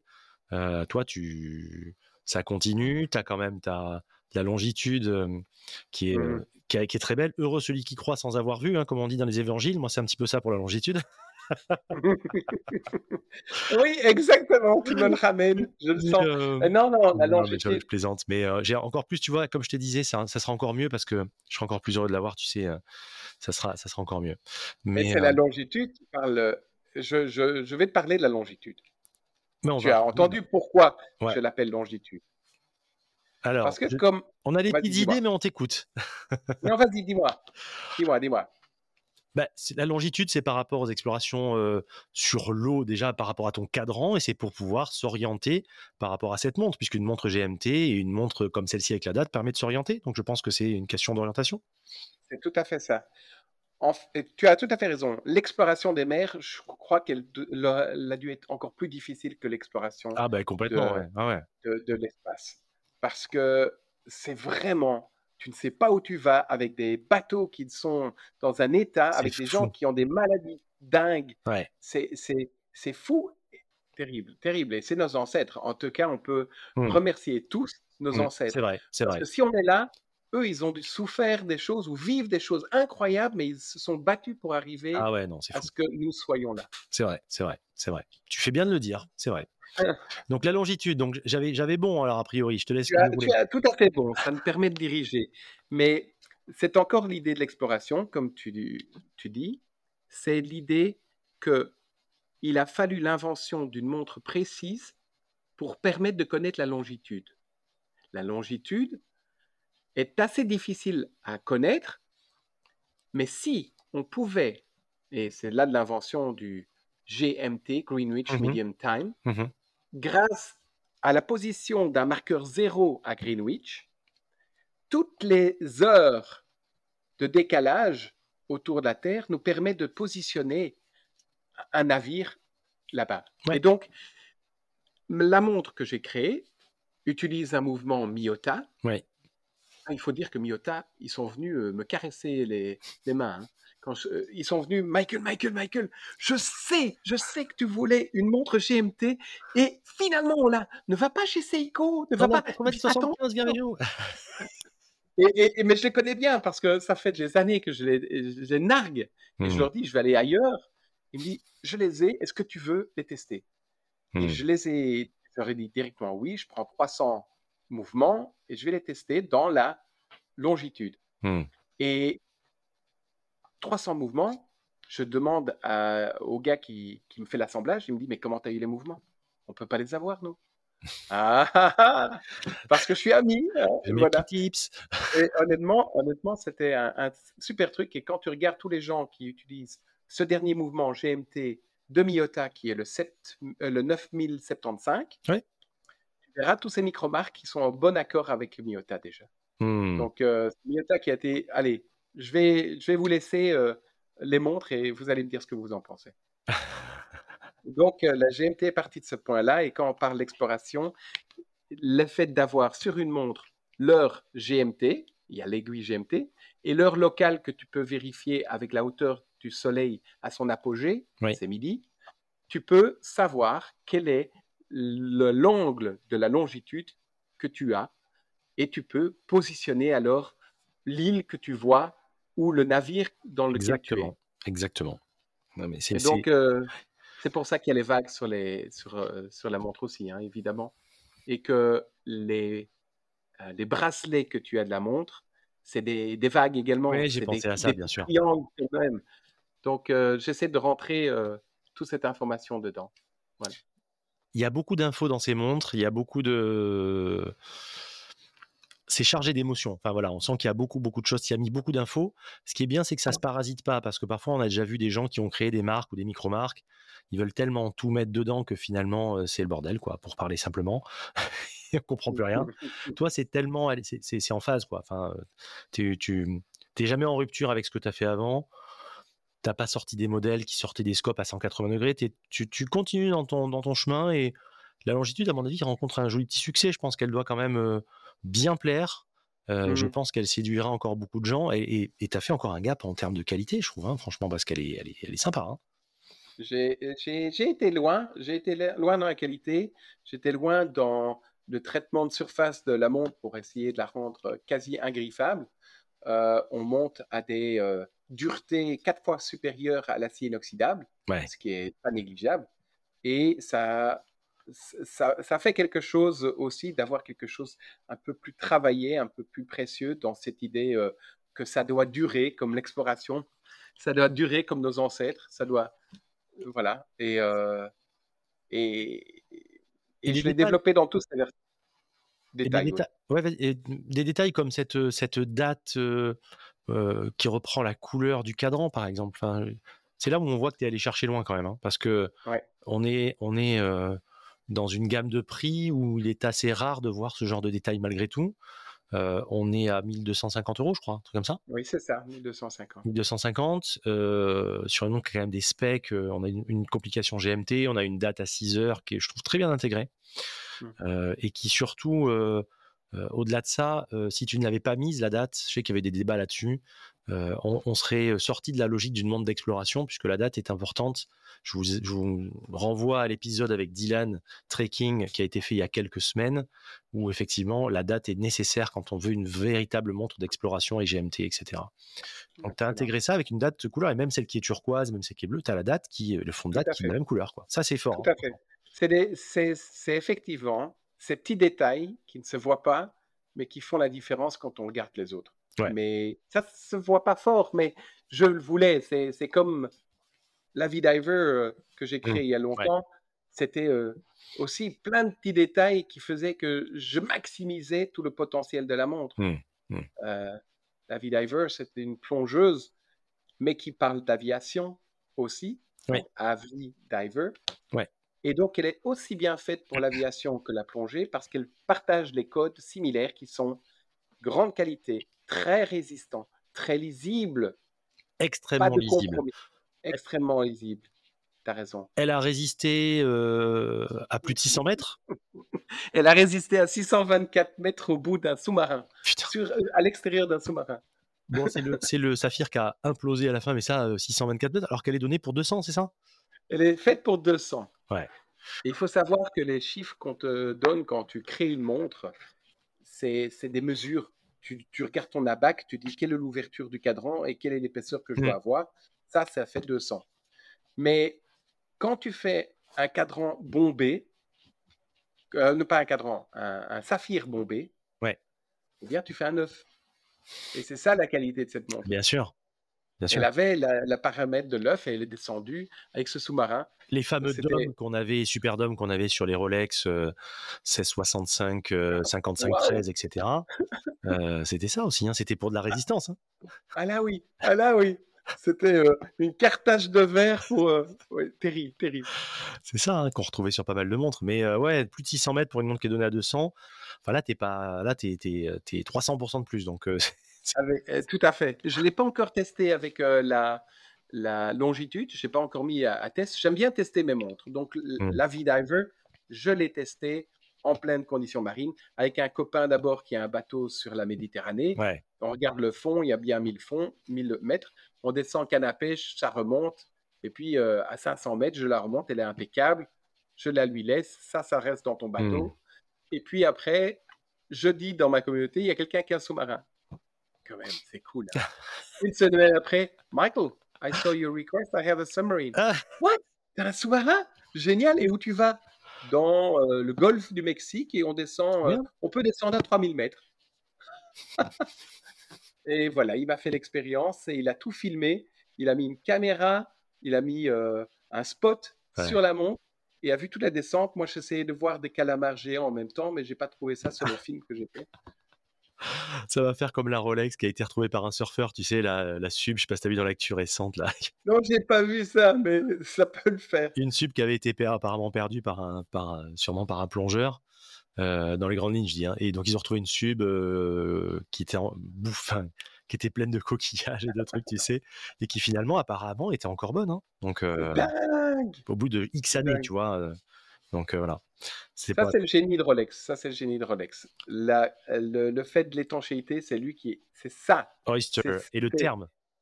Oyster, Mais exactement. Oyster, c'est fou d'appeler une montre Oyster, c'est c'est- c'est- c'est du, c'est un- c'est du génie, quoi. Oui. Ouais. Je pense à Ouais. chaque fois que je vous. Mais, euh, T'espères en trouver une dedans, c'est ça? ouais, ouais. Bah oui, bah, c'était pour dire que ça, ren- ça renfermait une perle, en fait, que le mouvement était une perle. C'était aussi très malin, Ah. double sens, c'est fou quand même. Ah, C'était- ça, je ne savais pas cette partie-là. Je savais oyster parce que c'est marin et que Tu dirais ça à ma femme qui déteste les huîtres parce qu'elle pense que c'est des crachats de la mer. Euh, elle va pas aimer l'idée. bon, Allez. j'ai cette parenthèse aussi. Ah là là. Mais euh, ouais, donc on a parlé de ta de Levi Diver, on a parlé de la longitude. J'ai reçu quand même la, la squadron, la Belgium Air Force que tu Mhm. m'as envoyée. Euh, je dois te dire franchement que j'aime beaucoup, beaucoup cette montre, sincèrement. Et tu sais que je fais pas, euh, je suis pas du genre à faire de la flagornerie des choses. J'ai passé l'âge de toutes ces, toutes ces, toutes ces choses. Mais franchement, euh, elle est vraiment cool cette montre. hein. Euh, avec le Ronda Quartz. Alors d'aucuns diront oui, il a mis un quartz, etc. Mais c'est une montre outil. C'est une montre d'aviateur. On pense, c'est la, comme on dit toujours, la, la, la fonction crée l'objet. Euh, tu vois? Et Je, je te laisse parler parce que tu dis exactement ça. Je- C'est vrai. voilà, la fonction crée l'objet. Et avec une alarme, avec, enfin voilà, tu vas en parler, mais je, et, et, et donc elle est basse en rappeler, effectivement, comme on disait, euh, les, les grandes époques de l'aviation, euh, Breguet, etc. notamment. Euh, en cohérence parfaite avec aussi le passé de tes ancêtres. euh, malgré tout, elle est, elle est quand même chargée cette montre. hein. En plus, c'est la Oui. Belgian Air Force, donc ils l'ont en montre de, de dotation, c'est ça? Cela, c'est pas de la dotation. Ça, ça a été commandé par deux généraux américains de l'OTAN qui étaient aux- euh, en Belgique. Ouais. Et ils ont commencé, à- et ils m'ont dit, euh, si tu peux me faire une comme ça, nous on part aux États, euh, on retourne aux États-Unis avec nos montres belges militaires. et euh, en fait, la base de celle que tu as, qui possède la cocarde, Ouais. A 100 exemplaires, euh, Belgium Air Force. Cocarde belge sur le cadran de droite à 3, à 3 heures. Et ça lui donne une présence, mais c'est, elle est incroyable, sincèrement. Mais c'est, c'est, c'est la montre que je fais pour tous les, en, en grande partie pour euh, l'armée, pour euh, les pilotes. Et ça a commencé, j'ai un ami qui était à la force aérienne belge qui m'a dit, Michael, ça te plairait pas? Tu fais des montres euh, comme la Curtis euh, qui parle de ton grand-père, tu voudrais pas faire une montre, Hmm. nous, l'armée belge Hmm. J'ai dit, ben, une bonne idée. Je rentre dans leur escadrille, directement, comme tu sais, contact social, on se fait pote avec tout le monde. C'est génial, je propose les montres. Et puis, il regarde, oh, génial, génial. Ah, t'as l'alarme en plus. Mais ça peut être cool, ça aussi. Oh, génial. Et donc, ce mouvement que je leur propose, dessus, je dessine le cadran et je dessine euh, le reste du boîtier en fonction des besoins de l'armée. Et c'était une escadrille de F-16. Puis, à Hmm. peine deux semaines après, tu as un autre gars qui entend parler de ça, qui m'invite à une autre escadrille où euh, ils gardent, ils, ils en commandent une cinquantaine et ils gardent une des montres pour la donner au roi Philippe. Donc, c'est comme Carrément. Carrément. Ah ouais. Donc c'est la, c'est la, c'est la montre des têtes couronnées aussi. Il y a, il y a chez Gavox beaucoup de têtes couronnées et de ministres et de présidents, oui. Mais ça, c'est Oui, je sais, j'ai su ça, ça. c'était euh, c'est incroyable. C'est fou quand même, hein. Chance, c'est dingue. Vous, vous le voyez pas, mais il a, il a le, le regard d'un gamin de 6 ans un soir de Noël qui ouvre ses cadeaux au pied du sapin quand il dit ça. C'est vrai. Je sais, je sais pas comment ça arrive, mais les choses arrivent. Euh, Il y a, il y a des gens qui parlent de ça, l'univers infini. OK? Laissez l'univers parler et on l'écoute. Mais Oui. voilà, je. Mais ça part de toi quand même, hein, attention. hein. Je, je pense que le, les que- le, le- le piège dans lequel ne pas tomber, c'est de penser que l'univers infini et sa demande à l'univers est quelque chose qui vient de l'extérieur. Ah non. Ça vient de, ça vient de ton Et intérieur. c'est parce que tu le veux que ça va venir et que tu le vois. Exactement, exactement. Et, et, et, hum, ce que j'aime bien aussi parler, c'est cette, ces fameux intérêts composés. Je ne sais pas si tu connais cette, euh, cette chose-là, c'est-à-dire que tous les jours, tu es dans cette démarche-là, naturellement, tu aides, naturellement, tu crées du réseau, naturellement, tu tisses. Et se crée derrière ce qu'on appelle les intérêts composés, c'est une espèce de retour. Alors, sachant qu'on le fait pas, et toi, toi le premier, moi le second, on fait pas ça de façon calculée, on le fait ça parce que c'est notre façon de mmh fonctionner. Et donc, tu as un retour là-dessus, mais naturellement de ces fameux intérêts composés euh, qui fait évidemment appel à euh, ce qu'on retrouve sur des, intérêts et des placements en fait tout simplement. Excellent, j'aime bien, je connaissais pas mais j'aime bien. Mais je te vois euh, toi également, tu as un, hyper positif, plein d'énergie, j'adore, j'adore. donc donc ouais, cette montre que tu m'as que j'aime beaucoup, on est sur un 41 ou un 42 là-dessus, c'est ça? 41, 41 avec le bezel. Donc c'est 41 avec le bezel, d'accord. Je pensais que c'était 41 sans le bezel, tu vois, sans la, sans la lunette. Euh, on est sur un 51 de corne à corne, je crois. Oui. Euh, et finalement, parce que c'est quand même un joli steak, hein, euh, elle se pose très très très très bien sur le, sur le poignet. Pour avoir eu des signes 103 qui avait le fond avec le 77-50 avec ce fond un peu biseauté parce qu'il faut loger le, Big Mac à l'intérieur. Euh, ça donne pas du tout la même impression. Toi, elle se pose très bien, les cornes tombent bien sur le poignet.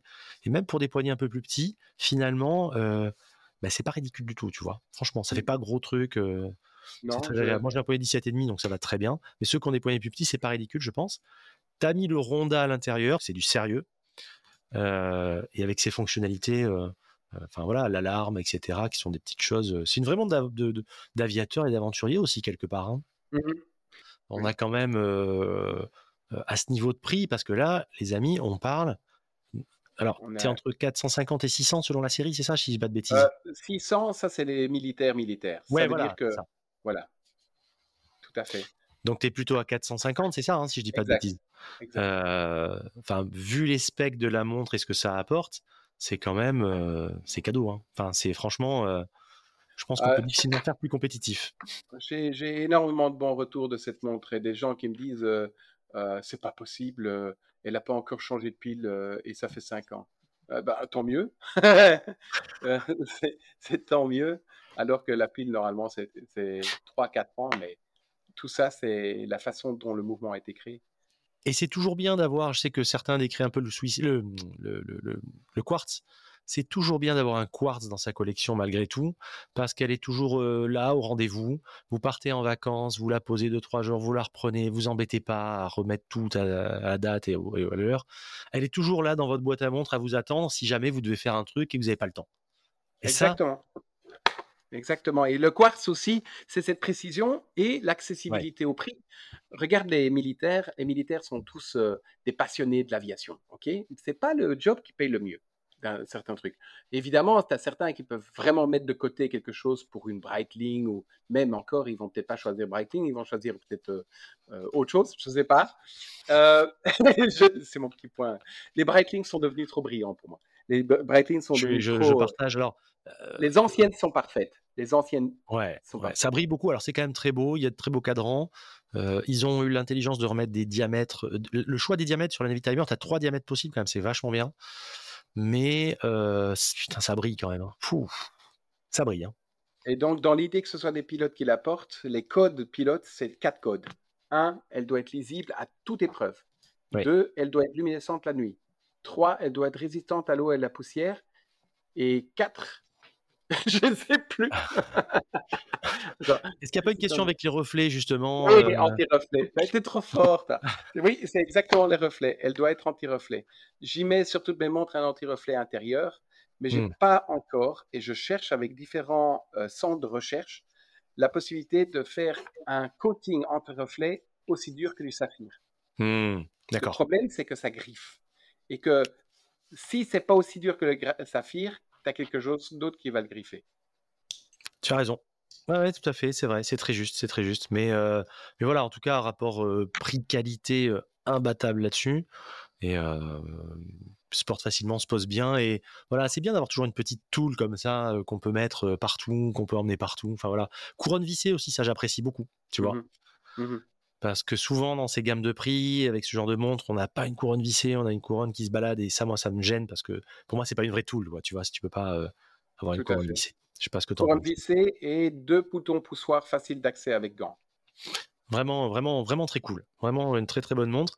J'ai pas vu les, les- la partie Rhodes que j'ai vue en, de visu en fait. Ben, je veux bien que tu me, que tu me montres ça la prochaine fois quand on verra des trucs. Parce que vraiment, vraiment, il y en a quelques-unes qui sont sympas. Mais la gamme Rhodes, en fait, c'est, disons, c'est une émanation de la gamme Squadron. C'est ça un petit peu Exactement. C'est la même carrure que la Squadron, Ouais, le même ça. mouvement, à la différence qu'elle est plus orientée voiture, donc elle a le Oui. tachymètre en plus. Ce que j'ai intégré surtout, c'est euh, trois collections qui parlent du voyage et qui ont le road trip inscrit à l'arrière de la montre. Hmm. Donc, euh, si tu as cette montre sur le bras et que tu vas faire la Californie, la Highway One, Hmm. eh bien, tu peux prendre ta montre et tu la regardes à l'arrière et tu dis Ah, maintenant je vais aller à euh, Carmel. Et puis bien. après, je vais aller euh, Redwood Forest Park. Oh Ouais, oui, génial. Ouais, non, mais c'est, tellement chargé de sens, c'est trop bien. Franchement, euh, et, et je te dis, hein, tes fonds, ils sont quand même. euh, je prendrai quelques photos pour montrer, mais tu as des fonds qui sont quand même très, très sympas. Tu as beaucoup travaillé hein, là-dessus. On sent que c'est. euh, Il y a un beau brossage, il y a, un- et puis y a surtout, il y a un meaning, il y a, il y a, il y a, il y a du sens pour chacun des fonds, quoi, par rapport à la montre. C'est parfaitement aligné. exact, Donc ça, c'est cool. Donc tu fais pas mal de collabs, en fait. Quand je dis collab, c'est par rapport à, à, à- à des, à du pro, à, à des instruments professionnels finalement. Tu es quand même pas mal là-dedans et ce qui est fou, c'est que tu as eu tellement de réponses positives en fait. C'est-à-dire que maintenant, tu as, un nombre de collabs mais incalculable. J'en ai, beaucoup. Les collabs, c'est tous ces projets que j'ai avec différentes escadrilles militaires ou unités ou euh, euh, forces spéciales. Euh, c'est vrai que pour l'instant, je suis à plus de 30, 30 Ouais. collaborations. Et aujourd'hui même, je suis en train de travailler quatre montres pour quatre différentes escadrilles aux États-Unis. Ouais. Donc, euh, une première m'a contacté sur le Nimitz. Tu vois le Nimitz, le plus Ouais. gros porte-avions, un des plus gros porte-avions américains. Ouais. C'est une classe, mais ici, c'est le Nimitz numéro 1. Euh, il s'appelle 68, mais voilà. Et sur ce Nimitz, il y a quatre escadrilles qui volent. Hmm. Et l'une de ces escadrilles m'a dit Michael, j'adore ton Avidiver. Est-ce que tu pourrais pas nous faire quelque chose sur base de l'Avidiver Et je leur dessine une montre que je trouve euh, super bien réussie et qu'ils adorent parce que c'est leur logo qui est le 6 de la montre. Trop bien. Et comme l'Avidiver est un cadran percé pour maximiser la luminescence, je la mets en sandwich en dessous. Hmm. Eh bien, le 6 sera éclairé de leur logo d'un cougar. Incroyable. Et donc, euh, ça va super bien donner. Et euh, ils sont mais, super excités. Et puis, comme ils parlent autour, c'est le bouche à oreille. Tu as une deuxième escadrille qui se trouve sur ce porte-avions qui me contacte. Les intérêts composés. Et maintenant, une troisième qui me contacte. Et maintenant, un autre porte-avions qui me contacte. C'est génial. C'est fou. C'est fou. C'est sans fin en fait. Et euh, tu fais de la montre outil qui est qui est plébiscité par les gens qui l'utilisent et les utilisateurs et les professionnels. Donc, c'est, enfin, tu, la boucle est bouclée, quoi, concrètement. Parce que tu as beaucoup, encore une fois, de micro-marques où les mecs euh, te disent oui, on fait des montres outils, on fait des montres inspirées de je sais pas quoi. Euh, et ce que je trouve intéressant, c'est que oui, tu as un background familial fort, mais tu, tu nous ressors pas des trucs poussiéreux. Tu vois ce que je veux dire? Toi, tu es, quand même résolument tourné vers le présent et l'avenir, quelque part. Mm -hmm. Tu, mm -hmm. tu regardes pas trop dans le rétro, quand même, finalement.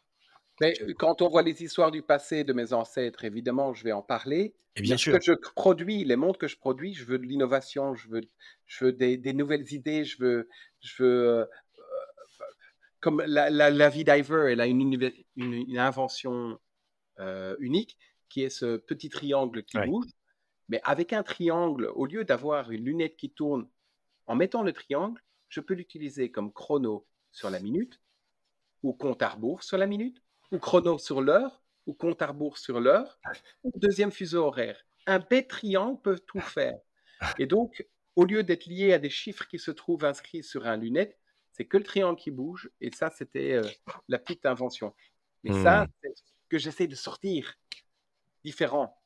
J'aimerais bien Hmm. croire que, que, que je fais toujours des choses différentes et que j'arrive à faire des choses différentes. Passionnant, passionnant. Euh, Est-ce qu'il y a des choses que tu... Je pense qu'on a fait, fait un bon petit tour sur, euh, sur Gavox et qu'on a quand même fait Ouais. un petit tour d'horizon sympa. Euh, Est-ce que tu penses qu'il y a des choses qu'on a, qu'on a zappées, sur lesquelles tu veux, que tu veux souligner? On a rapidement parlé euh, du fait que j'ai fait des montres euh, pour certains diplomates, mais je veux juste expliquer comment ça s'est passé. parce que l'aventure est. Ah bah oui, on est preneur là. Lors du passage de roi, un nouveau roi est appelé à régner, à régner qui est trop de nom pour un roi. Tu connais ce truc-là? Voilà. Ben, en fait, on a eu un nouveau roi quand euh, Albert Ier a laissé sa place à Philippe. Je me suis dit, je vais fêter l'occasion, je vais mettre sur le bras de tout le monde, dont le roi, un bracelet NATO belge. Donc, je dessine le bracelet NATO belge bien à l'avance, j'en fais plein, plein, plein, et je vais le mettre sur le bras du roi. Donc, chouette, j'ai l'idée, comment y arriver J'ai des amis, machin, prince, truc, euh, on essaye, ça n'arrive pas. Le jour de la passation de pouvoir, je suis en train de voir l'événement à la TV chez un copain qui vient de me commander une montre avec le bracelet belge. Et je lui dis, mais quelle malchance, j'ai essayé, pas... regarde, il n'a pas ma montre à la télévision. Et le lendemain, mon copain chez qui j'étais va au restaurant, qui est deux tables plus loin, le roi et la reine. Il sort euh, sa montre, il enlève son bras, il a un jour et dit, dites sire, est-ce que je peux vous offrir cette montre que mon cousin vous a dessinée? Euh, il, il regardait. Oh, merci, merci. Voilà, l'histoire peut s'arrêter là. Mais en Belgique, la Belgique est toute petite. Eh bien, tu as ma femme qui me dit Tiens, c'est bizarre, mais il y a euh, un, le mari d'une copine que j'ai qui me dit que le roi lui a parlé de ta montre. Ah bon? Et en fait, le mari, je le connais aussi. Il se trouve dans l'escadrille dont on a parlé, qui a fait la première montre Squadron. Et ce gars-là est l'officier du roi pendant 3-4 mois. Et le roi lui a dit Regarde ce que je viens de recevoir. Et, il dit Mais sire, mais c'est une Gavox. Mais tu connais Gavox? Mais oui, je viens de commander la mienne pour mon escadrille. C'est terrible. Hein. et donc, ça, ça, a marché. Donc, le roi en a eu un. Puis, je mets ces bracelets dans la ville près de chez moi chez un, gars qui vend euh, des, habits, mais chez tous les Français belges. Mmh. Et il y a un gars qui en achète, un deuxième, un troisième, et puis le bourgmestre. Ça dit quelque chose, bourgmestre? Non. Oui, oui, le maire. Le maire, le maire. Voilà, le maire vient et prend mmh. aussi un de ses bracelets et dit c'est mmh. bien lorsque le nouveau roi viendra dans la ville, il pourra voir que nous, nous avons tous un beau bracelet belge. et il en prend une en plus pour l'offrir au roi, avec la montre. Ouais. Et donc, c'est le Premier ministre. il deviendra Premier ministre, ce, maire. Ouais. Et Premier ministre étant, il a dit bah, Allez chercher le gars Gavox là. Il me fait des montres qui sont certainement pas trop chères, de très bonne qualité. Et aux yeux de n'importe qui, c'est une magnifique marque ou un magnifique produit. Donc, tu euh, tu dois pas aller acheter une grande marque pour pouvoir faire un cadeau. Tu as un truc belge qui coûte pas trop cher, qui s'appelle Gavox et qui fait des beaux produits. Et il a utilisé ma gamme Legacy. Oui, je vois très bien. Justement, un peu de dress dont on parlait. Tu me parlais de montres un peu dress. Si je dois dire une, euh, une de mes montres où l'esthétique est le plus élevée, c'est dans cette collection-là. Ouais, d'accord. Je, je, je suis toujours très content de porter cette montre au bras et de voir comme les dessins, l'élégance de cette montre est, est juste euh, précieuse, mais malheureusement. Très élégante. C'est vrai que c'est une montre qui est très très élégante. Quel diamètre elle fait cette montre? 41,5, la Legacy. Ouais. ouais. Et elle se porte super bien. Et maintenant, j'en vends plein aux femmes. Elle est très sympa. C'est vrai. Je vous invite à aller voir. Et, euh, encore une fois, tu es sur des gammes de prix, franchement, euh, qui sont hyper, hyper abordables. Pour un automatique à 380 euros, oui, j'ai gardé les prix que j'avais il y a 12 ans. Donc, euh, peut-être je devrais changer. Grouillez-vous, les gars, grouillez. tu penses à changer. Tu sais qu'il y a eu l'inflation, euh, tu étais au courant. Oui, j'ai pas compris du tout cette inflation-là. C'est, pour nous, indépendants, on se dit, mais comment je vais répercuter ça? Comment je vais pouvoir demander aux autres de payer plus cher? Je comprends tout à fait. Parce que cette inflation va faire tout mettre plus haut. Tout. Non, mais tu as raison. Donc pourquoi ne pas le laisser là où et, et, beaucoup se sont cachés derrière leurs petits doigts euh, au nom de l'inflation, de l'Ukraine, de tout ce que tu veux. Euh, et au final, il y a beaucoup d'augmentations de prix injustifiées euh, qui, euh, qui, se sont, qui se sont déroulés. Mais bon, c'est un autre débat. Aujourd'hui, sur ta marque, tu es, euh, sur des, es sur des. Alors, tu viens déjà de sortir la tienne, la dernière, là, qui est quand même. Une, une- un beau challenge qui démarre sur les chapeaux de roue. T'as des, t'as quoi dans les tuyaux là? T'as des choses un peu dans les cartons pour 2023 T'as pas une petite exclue là pour nous? Là On est les mecs, les mecs sont dans la voiture, ils ralentissent, ils montent le volume là. Donc vas-y. Ok, ralentissez, faites attention, je vais vous dévoiler que je sors une nouvelle Avidiver. Ah, Mais une Avidiver GMT. Avec le mouvement de nos autres amis japonais, Seiko. ah, bien. J'ai sorti ici une belle montre qui est la longitude en GMT. Ouais. avec ce qu'on appelle le True GMT. Ça veut dire que quand je change de pays, je règle l'heure sans perturber la seconde battante. Oui. Mais ici, je vais sortir l'Avidiver 2 avec GMT. Et cet Avidiver aura toutes les informations de l'ancien Avidiver, mais plus le GMT et une lunette, euh, ce petit triangle que je t'ai dit qui. Ouais. Et également sur la lunette extérieure et les 60 minutes, mais également les 24 heures. Hmm. Donc, c'est une tool watch à proprement dit et qui sera automatique avec un mouvement GMT Seiko. Ça va être une petite bombe ça. hein. Ça va être chouette. Hein Ça va être très bien. Je la sors en quelques couleurs, mais euh, oui, c'est déjà les militaires qui ont commandé celle-là. ah ouais, ça m'étonne pas. ouais. Donc, comme j'étais en train de le faire, j'ai vite pris euh, une centaine de montres en plus pour les mettre euh, chez eux. C'est pour, c'est prévu pour quand ça? Ça, c'est prévu pour euh, septembre-octobre. Oui, donc c'est demain quoi. En fait, c'est demain qu'elles arrivent, mais je ne le dis pas. T'inquiète pas, t'inquiète pas, personne n'écoute. ça reste entre Non, nous. non. Je, je dois, je- je dois faire languir les gens. Sorry, les gars.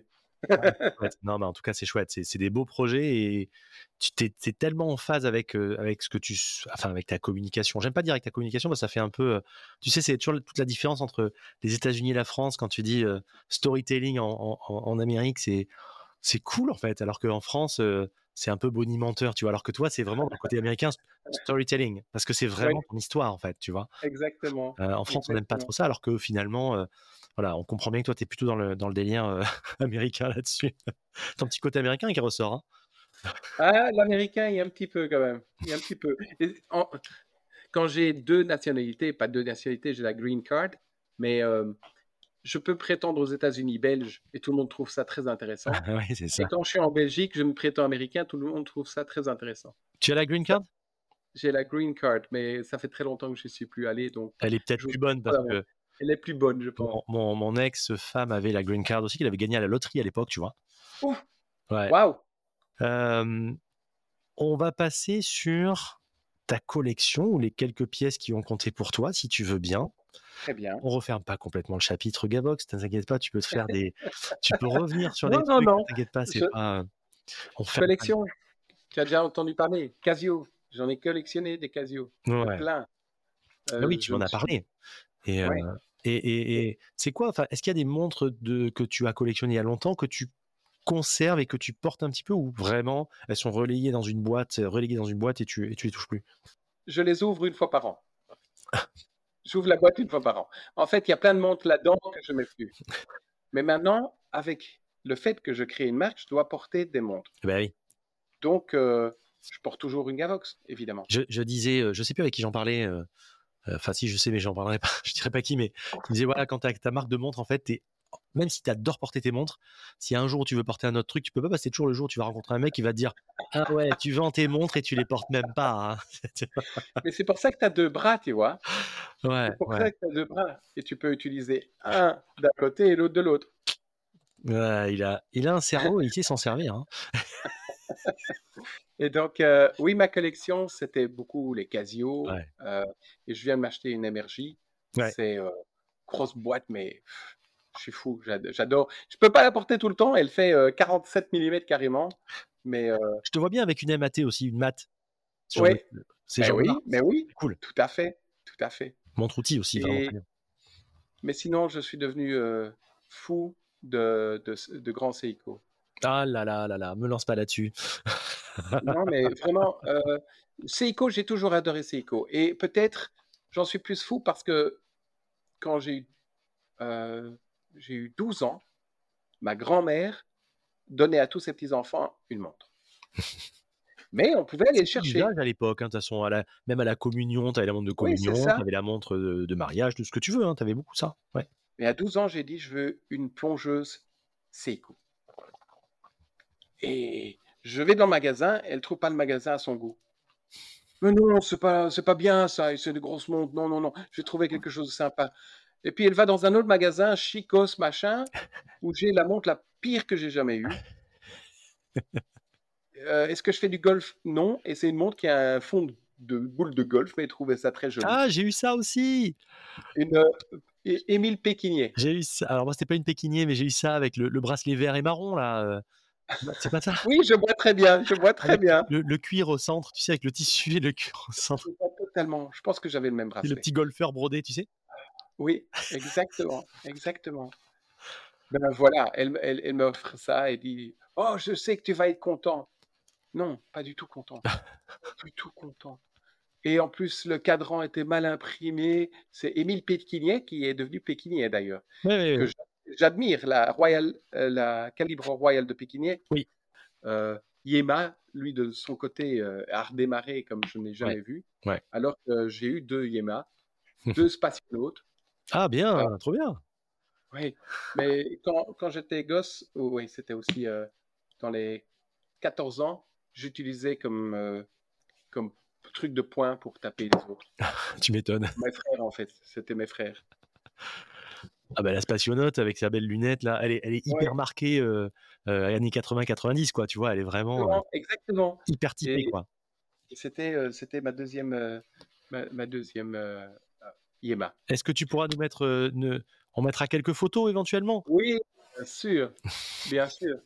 je, peux, je peux même retrouver la Yema que j'ai. Je crois que le cadran est tout pété parce que j'ai tellement tellement tapé les gens les frérots. Ce mec est fou. Euh, je, tape je, tape des arbres aussi. Mais donc, euh, les grands Seiko, Seiko, toujours le plaisir. Ma grand-mère m'a pas donné la Seiko, donc j'ai décidé de m'acheter des Seiko au fur et à mesure. Ouais. Et euh, quand je suis arrivé au Japon pour faire une montre avec la société qui fabrique toutes les carrures des grands Seiko, oui.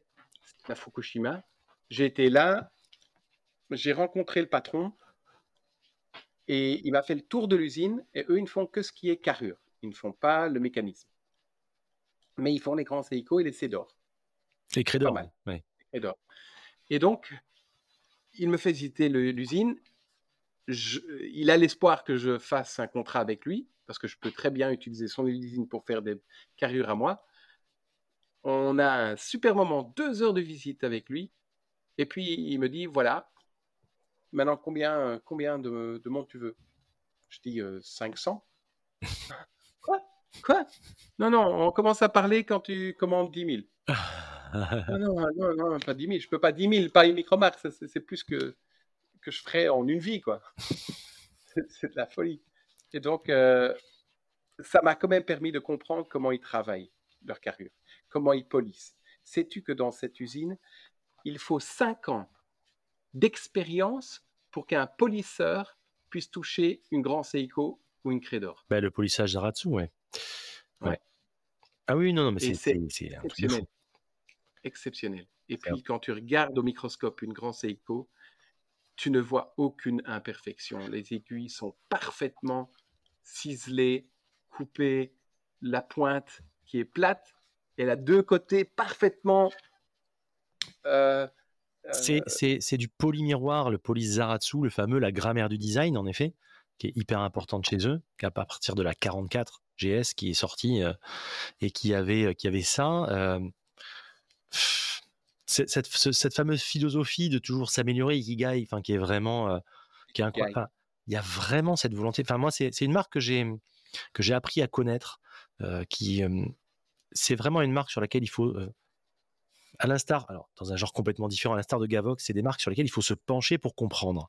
En première lecture, il y a fort fort longtemps, comme dit l'autre, euh, je, ne comprenais pas la lecture en me disant mais putain attends, il y, a, des Seiko à 500 balles, il y a des Seiko à 2000 balles, et des Seiko à 6000 balles. Je me dis mais pourquoi il y a le même cadran? Est-ce que demain Rolex ferait des Rolex à 500 euros, à 2000 euros, à 6000 euros? Je comprenais pas le truc, tu vois. Et tu commences à creuser, tu te rends compte qu'il y a en gros trois niveaux, euh, pour faire très simple. Euh, et, quand tu a une grande Seiko dans les mains, quand tu vois le jeu des aiguilles, le polymiroir de la boîte, euh, quand tu vois les, les, les, les cadrans Urushi pour certaines, Tu vois tout ça, et le travail, mais c'est d'une poésie, c'est fou, c'est magnifique. Et cette philosophie, justement, euh, qui, qui peuvent avoir. Enfin, voilà, donc, euh, c'est des montres qui sont pareils, euh, encore en vintage, underrated, qu'on peut encore toucher à des prix corrects. Mais j'invite chacun à se pencher sur le sujet, et même pas forcément en grand Seiko, parce que même en Seiko, hein, T'as des trucs incroyables à quelques centaines d'euros en vintage. Et même en, neuf, là, ils ont sorti la, ils ont sorti la, la Seiko 5. Je sais pas si tu as vu euh, une, déclinaison euh, euh, des premières avec la boîte, comme la boîte d'époque et tout, incroyable. Et avec le logo d'époque. Ah pour fêter les 55 ans, je crois. Il y, a, y, a une histoire et, c'est toute une culture aussi qui est dedans. Ah, complètement. Bah, oui, Ikigai, comme je te disais, vraiment, cette, cette culture. Et puis, pour moi, dans, dans le grand Seiko, j'ai trouvé un, un, un Graal de, je suis ingénieur, toi aussi. Après, après 1h45 de podcast, il est quoi? Il est ingénieur. Ah, mais t'es ingénieur en fait. Attends, mais, la, mais la Spring Drive. ah, bah, c'est incroyable, c'est incroyable.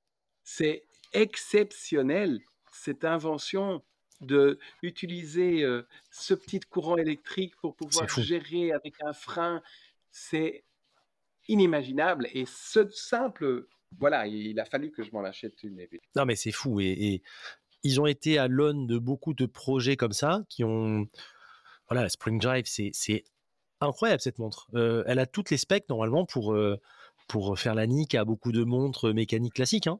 Mais il y a eu encore une retenue. Le marché européen est un peu différent, mais c'est une montre qui, avec cette, cette trotteuse qui glisse, j'en parle. Hein, euh, certains qui l'ont déjà entendu, n'hésitez pas à la réécouter. Il y, a, il y a deux épisodes sur Seiko, Grand Seiko, que j'ai sorti il y a deux mois, à peu près trois mois.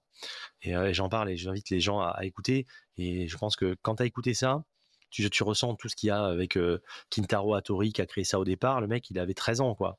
Tu te rends compte? Ah, terrible.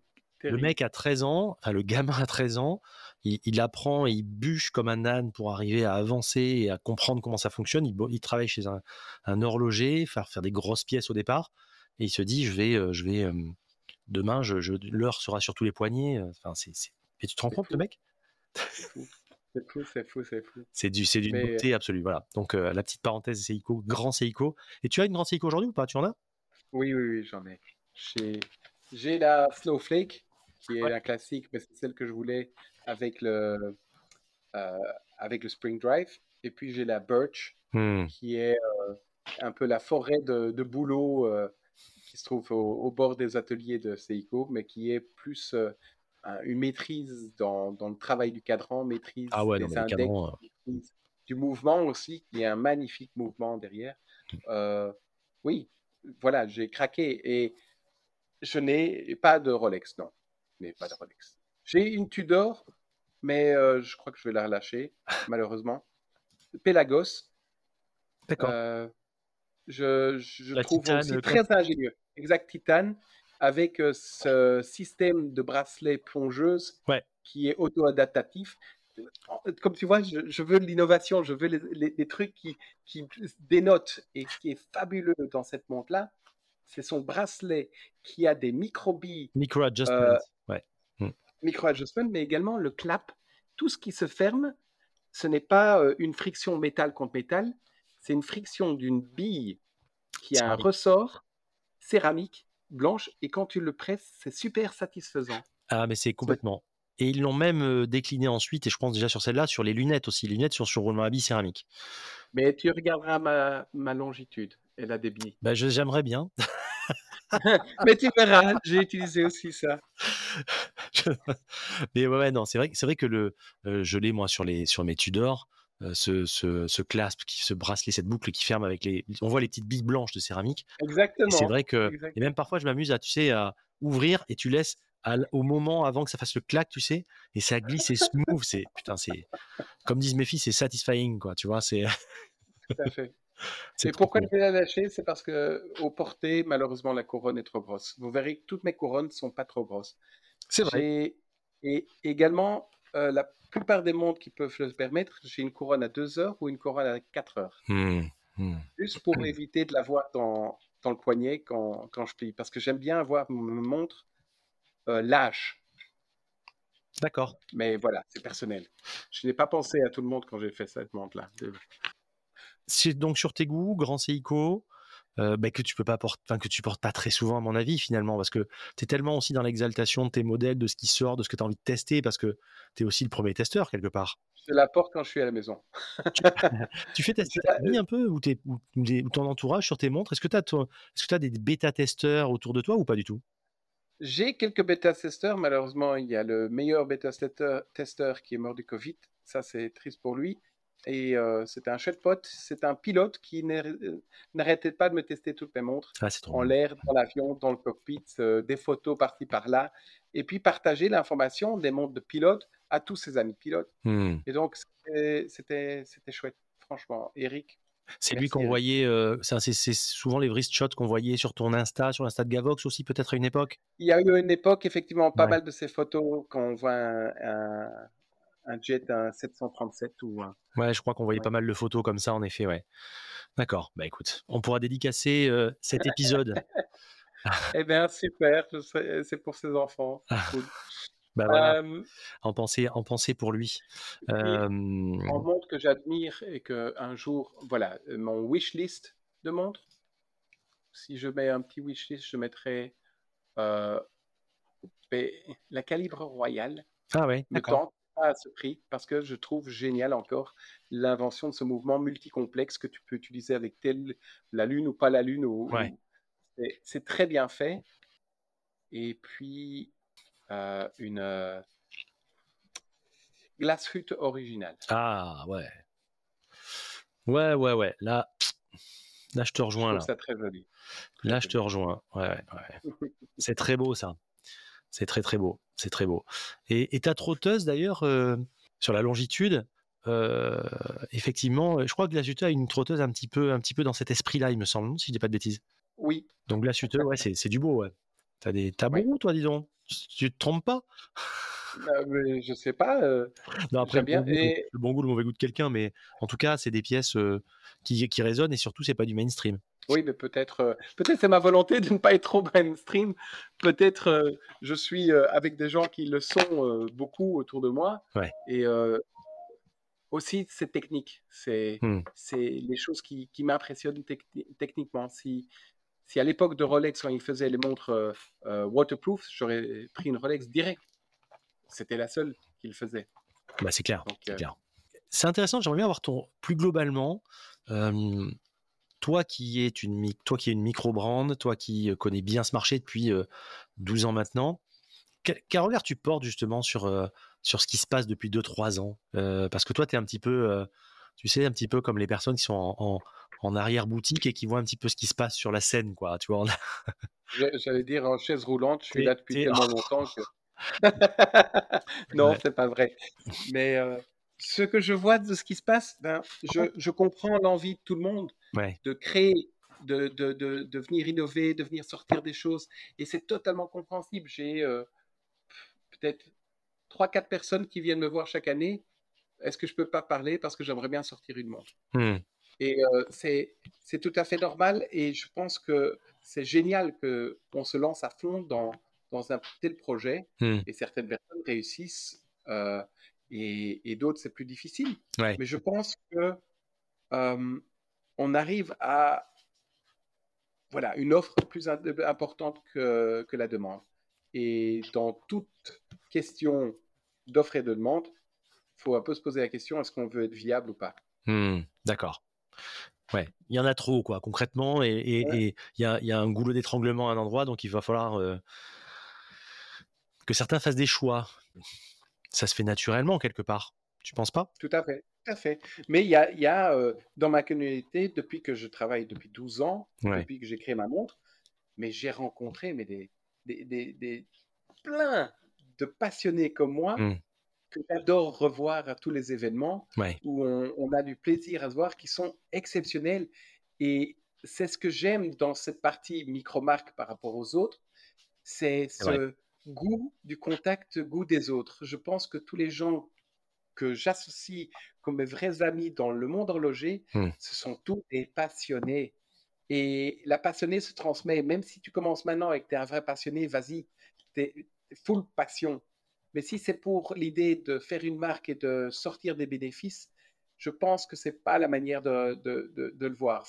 Mais je pense, euh, c'est tout à fait ça. C'est la passion, l'idée, les créativités que tu vas montrer qui vont faire que tu auras du plaisir. En fait, il faut, dans tout job, avoir du plaisir. Mm. Tu vas pas. euh, et donc, euh, il y en a beaucoup qui sortent. En 2000, je me suis trouvé dans un catalogue de montres.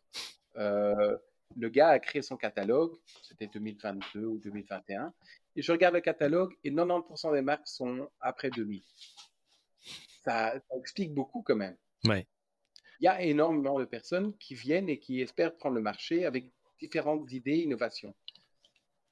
Oui, en faisant, en faisant du picking, c'est-à-dire ce qu'on appelle du picking, en allant chercher sur des, euh, des distributeurs euh, asiates, euh, mettre une aiguille de scie qui, qui rappelle ça, une boîte de scie, etc., etc. Un mouvement, euh, bon an mal an, pas trop cher et on peut en trouver, voilà. Et puis, et puis, on, puis en partie, c'est parti quoi. On crée une histoire sur la course automobile, sur machin, et puis, euh, et puis un petit peu de market.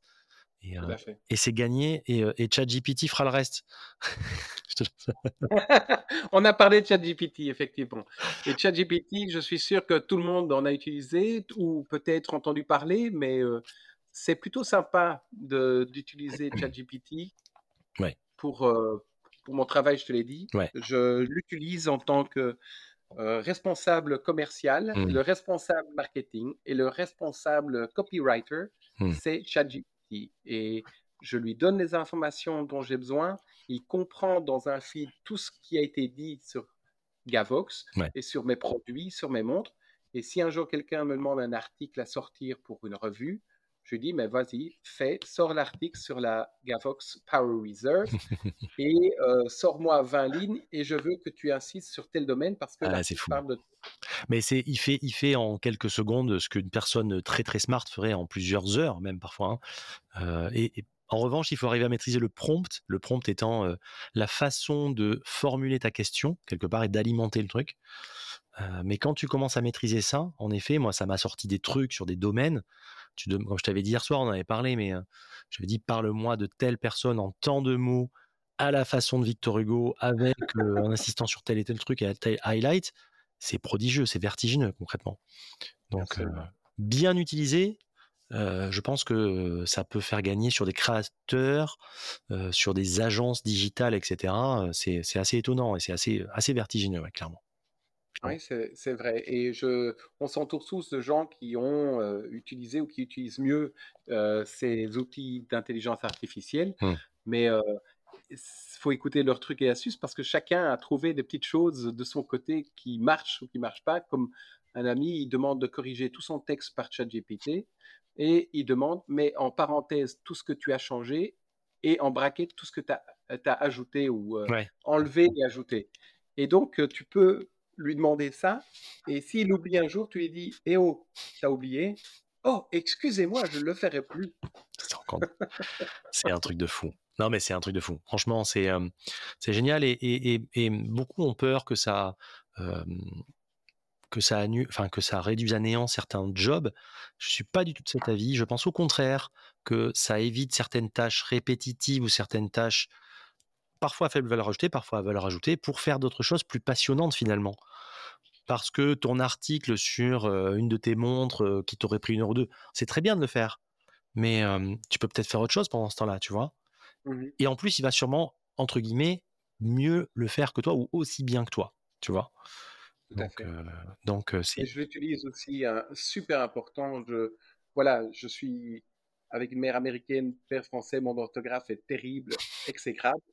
Et euh, j'ai même un copain qui m'a dit T'en fais pas, Michael, il y a pire que toi. Et puis, Oh oui, euh, franchement, il me dit c'est toi. Mais non, je suis très très mauvais, mais j'utilise ChatGPT pour tout corriger. Donc je le passe à travers et je lui dis réécris-moi le texte sans faute d'orthographe.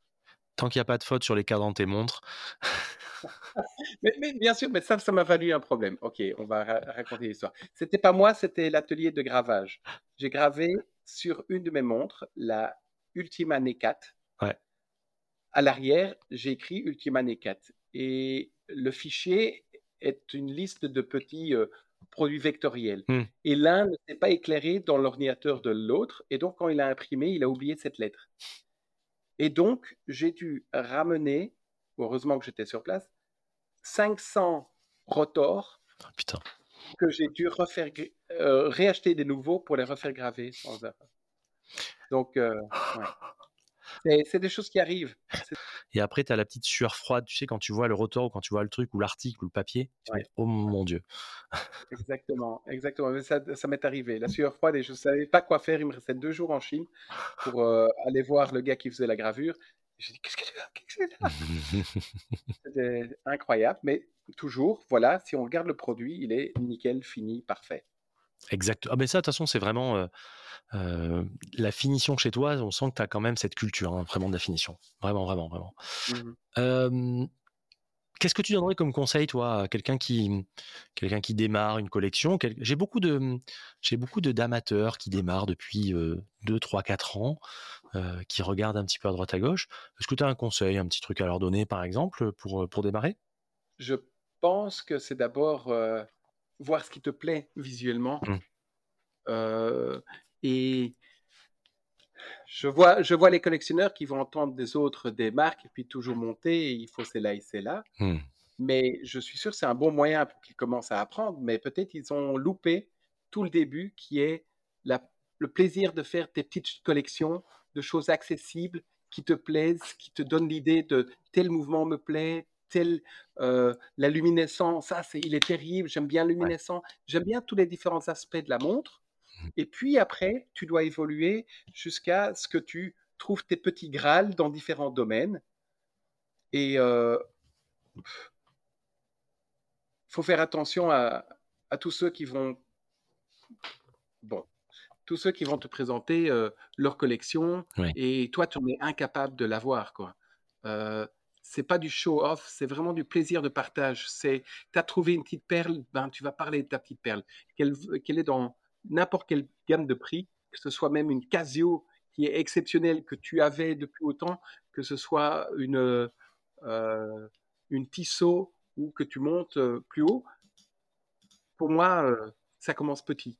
Ça commence. euh, C'est un très bon conseil. C'est j'en, parlais dans un épisode récemment. C'est ne cherchez pas à, à atteindre le rêve d'un autre finalement.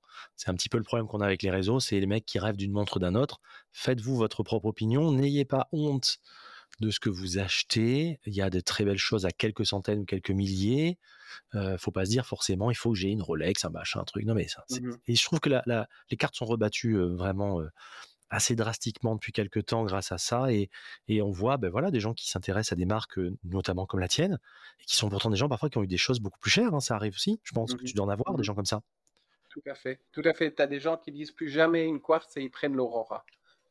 mais ça m'étonne Parce pas que ils Et- savent pas faire ça avec une, quar- avec une automatique. moi je suis, euh, je suis je suis à l'origine pas très quartz mais par exemple ta Squadron elle me je la trouve très attachante quoi tu vois par exemple parce Mhm. que t'as c'est complémentaire dans une collection après si tu veux encore une fois c'est de la tool watch c'est ça répond à des, à des, des choses et pour moi c'est pas c'est pas c'est pas déconnant concrètement alors qu'avant je t'aurais dit euh, quartz pas quartz j'en veux pas tu vois Oui, mais voilà. Mais c'est c'est cool quand, quand j'ai des gens qui disent plus jamais de quartz j'ai pris la tienne. J'aime bien voir qu'ils aient une ouverture d'esprit, qu'ils se disent voilà, euh, je, je me laisse aller à, à la découverte ouais ouais tout à fait et euh, à l'étonnement. Voilà. Est-ce que tu as euh, quelque chose qui t'accompagne comme euh, un, un- un bouquin fétiche, une chanson, un- une phrase, un adage, un truc? Bon, il y aura toujours l'adage de fin d'épisode, mais est-ce que tu as quelque chose que qui t'accompagne comme ça et que tu te dis parfois? J'en ai une actuellement qui me m'est proche à cœur, mais elle est proche de Gavox aussi, donc j'en ai mis dans Gavox. Mais il y en a une autre où euh, j'ai peur des, audi- des auditeurs, qu'est-ce qu'ils vont penser? Je suis fou, en fait. Je suis un fou. Et je suis un fou parce qu'un fou est celui qui fait du monde qui, euh, du monde qui l'entoure le sien.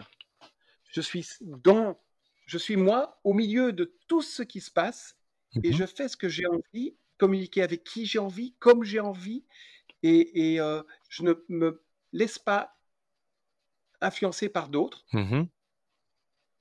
Si j'ai envie, oui, mais si j'ai pas envie, non. Mhm. Et, et ça me permet d'être tellement libre dans toutes les discussions que j'ai, d'oser parler à telle personne, d'oser faire des toi, en choses. fait. D'être toi-même. Oui, et c'est ça que j'appelle le, le- le fou, parce que je sors un petit peu d'un cadre qui t'est imposé Et je suis libre. Je fais ce que je veux. Peut-être pas le bon mot pour beaucoup. Tu as mes parents qui n'aiment pas quand je dis ça.